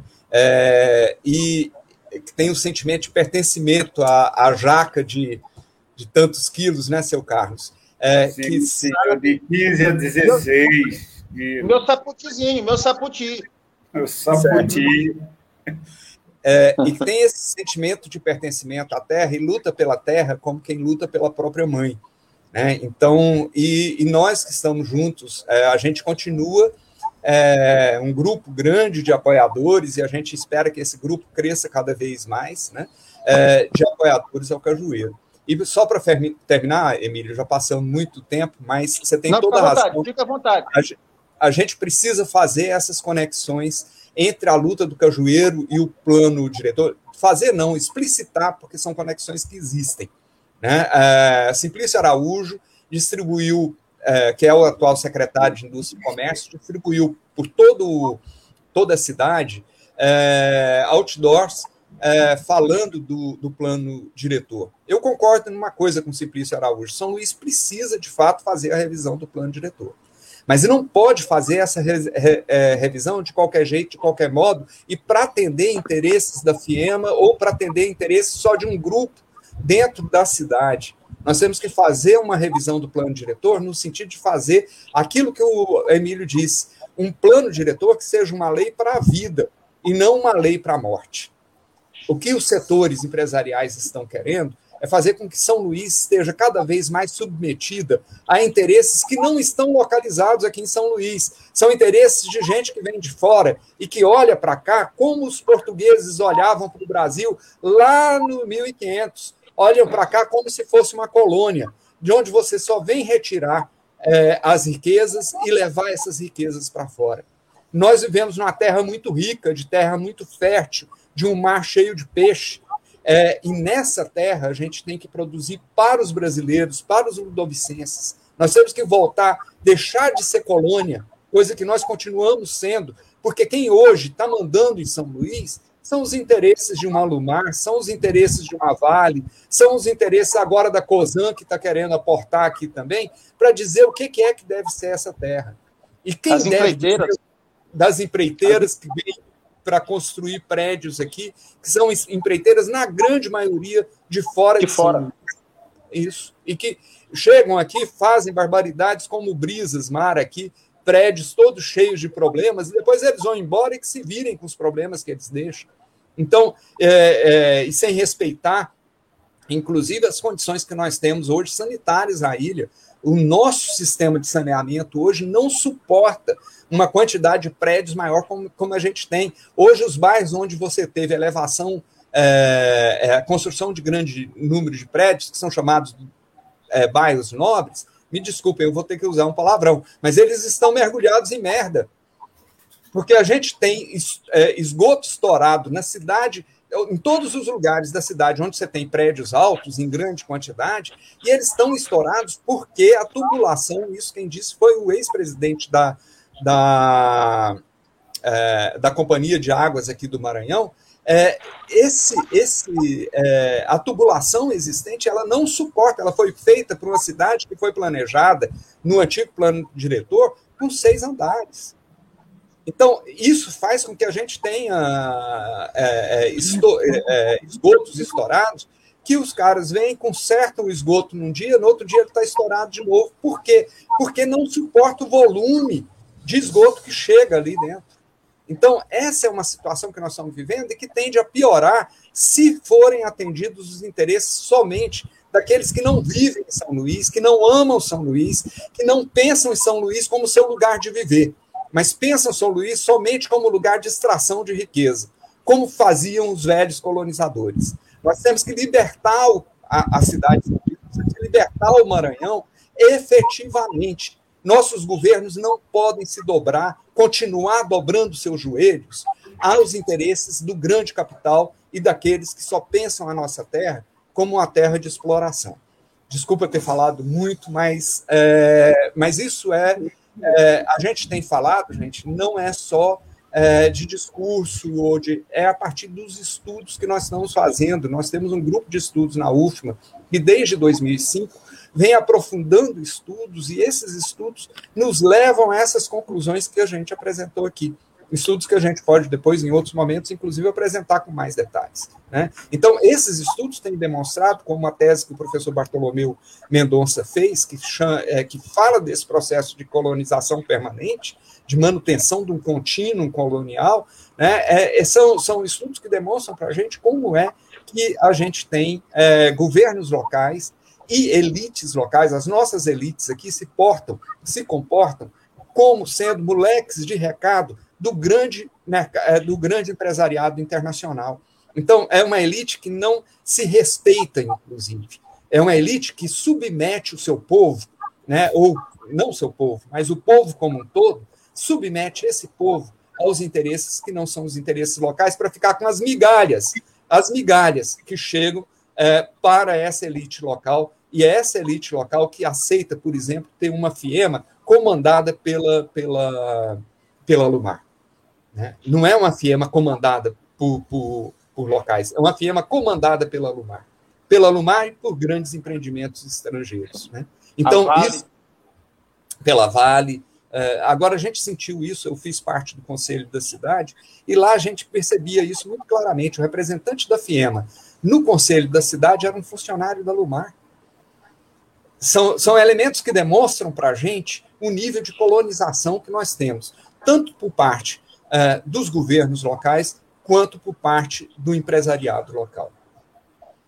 Bom, muito obrigado mais uma vez, gente, e, e a gente está sempre à disposição para discutir a nossa cidade, para discutir o nosso estado e para pensar esse Brasil com tantos problemas que a gente tem enfrentado, mas que é uma, uma terra é, tão rica né? e que nós brasileiros é, não podemos é, deixar de nos indignar e mais ainda, a gente não pode ficar na indignação, nós não podemos deixar de lutar para que esse país rompa definitivamente com os laços coloniais que ainda se mantêm. Se liga. É isso aí, professor Horácio. Obrigada, liga. professor. Oi? Liga. Só um registro, Fala, que é importante ficar registrado nessa mesma, nesse mesmo programa e tal, eu estava ontem à noite conversando com o um professor da UFMA, um grande amigo, o professor Wagner, e falando, a gente estava falando desse negócio de plano diretor. É, existem hoje, é, é, muito importante, o poder público estadual do Maranhão, o Simplício Araújo, governador Flávio a Prefeitura de São Luís, prefeito Eduardo Braga, não pode abrir mão de uma série de estudos que foram feitos na UFMA e na UEMA, que são muito sofisticados e de interesse público Tem uma pessoa da geografia da UFMA que fez um trabalho sobre água. Aquilo ali é um negócio de extrema relevância. Eles denunciaram que a água lá no Batatã, lá na, no Sacavém, onde extrai, está com cheiro de fezes, ou de merda, como disse o Horácio. É a água que vem para as torneiras da cidade. A, a, a Kézia tem um trabalho muito interessante na UEMA. Esse rapaz que lançou o livro agora tem um trabalho também muito interessante. O Gedman já é o concurso. É, nisso, esse, esse, esse, capital científico ele tem que ser utilizado em favor da cidade. Então, vereadores como nós, procurem é é é, é, é, se atentem a esse conhecimento para poder agir. O vereador Marlon Filho, que me disse, ele me disse que a FEMA está procurando os, os, vereadores.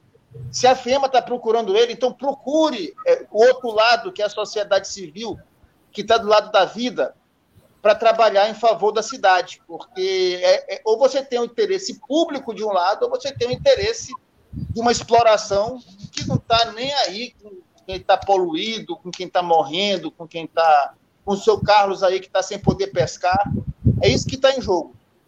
Lívia, já falamos demais porque o assunto é de interesse, é de muita relevância. Até breve, é seu, seu Carlos, até breve, Davi, até breve, Horácio. Um abraço aí para a audiência. Obrigada, gente. Obrigada, professor Horácio. Obrigada, seu Davi, seu Carlos. Até breve, estamos juntos sempre, ah, resistindo juntos. Nós é que agradecemos o espaço. Qualquer dia eu vou lá comer um saputi. Quatro, é, é, vai plantar saputi ali naqueles, naqueles manguezal que eles derrubaram. Saputi, ó. E olha, eu termino com o comentário de Carlos Pereira, seu Carlos e seu Davi, o direito ao território e modos de vida de vocês é que garantem a todos e todas todos nós, os alimentos e a biodiversidade que nos permitem viver. Vocês são guardiões do cajueiro e nossos também. é isso aí, gente. O cajueiro resiste. E sempre quem, é contra a ciência, quem é contra a ciência é Bolsonaro. A esquerda é a favor da ciência, é a favor do conhecimento. Isso. A favor da ciência sempre. Obrigada, gente. Uma ótima tarde a todos e todas. Eu volto amanhã e é isso. Horácio. Horácio. Eu já posso ir direto para a UFMA? Olha aí. Tchau, gente. Obrigada. Abraço. Tchau. Outro. Web Rádio Tambor.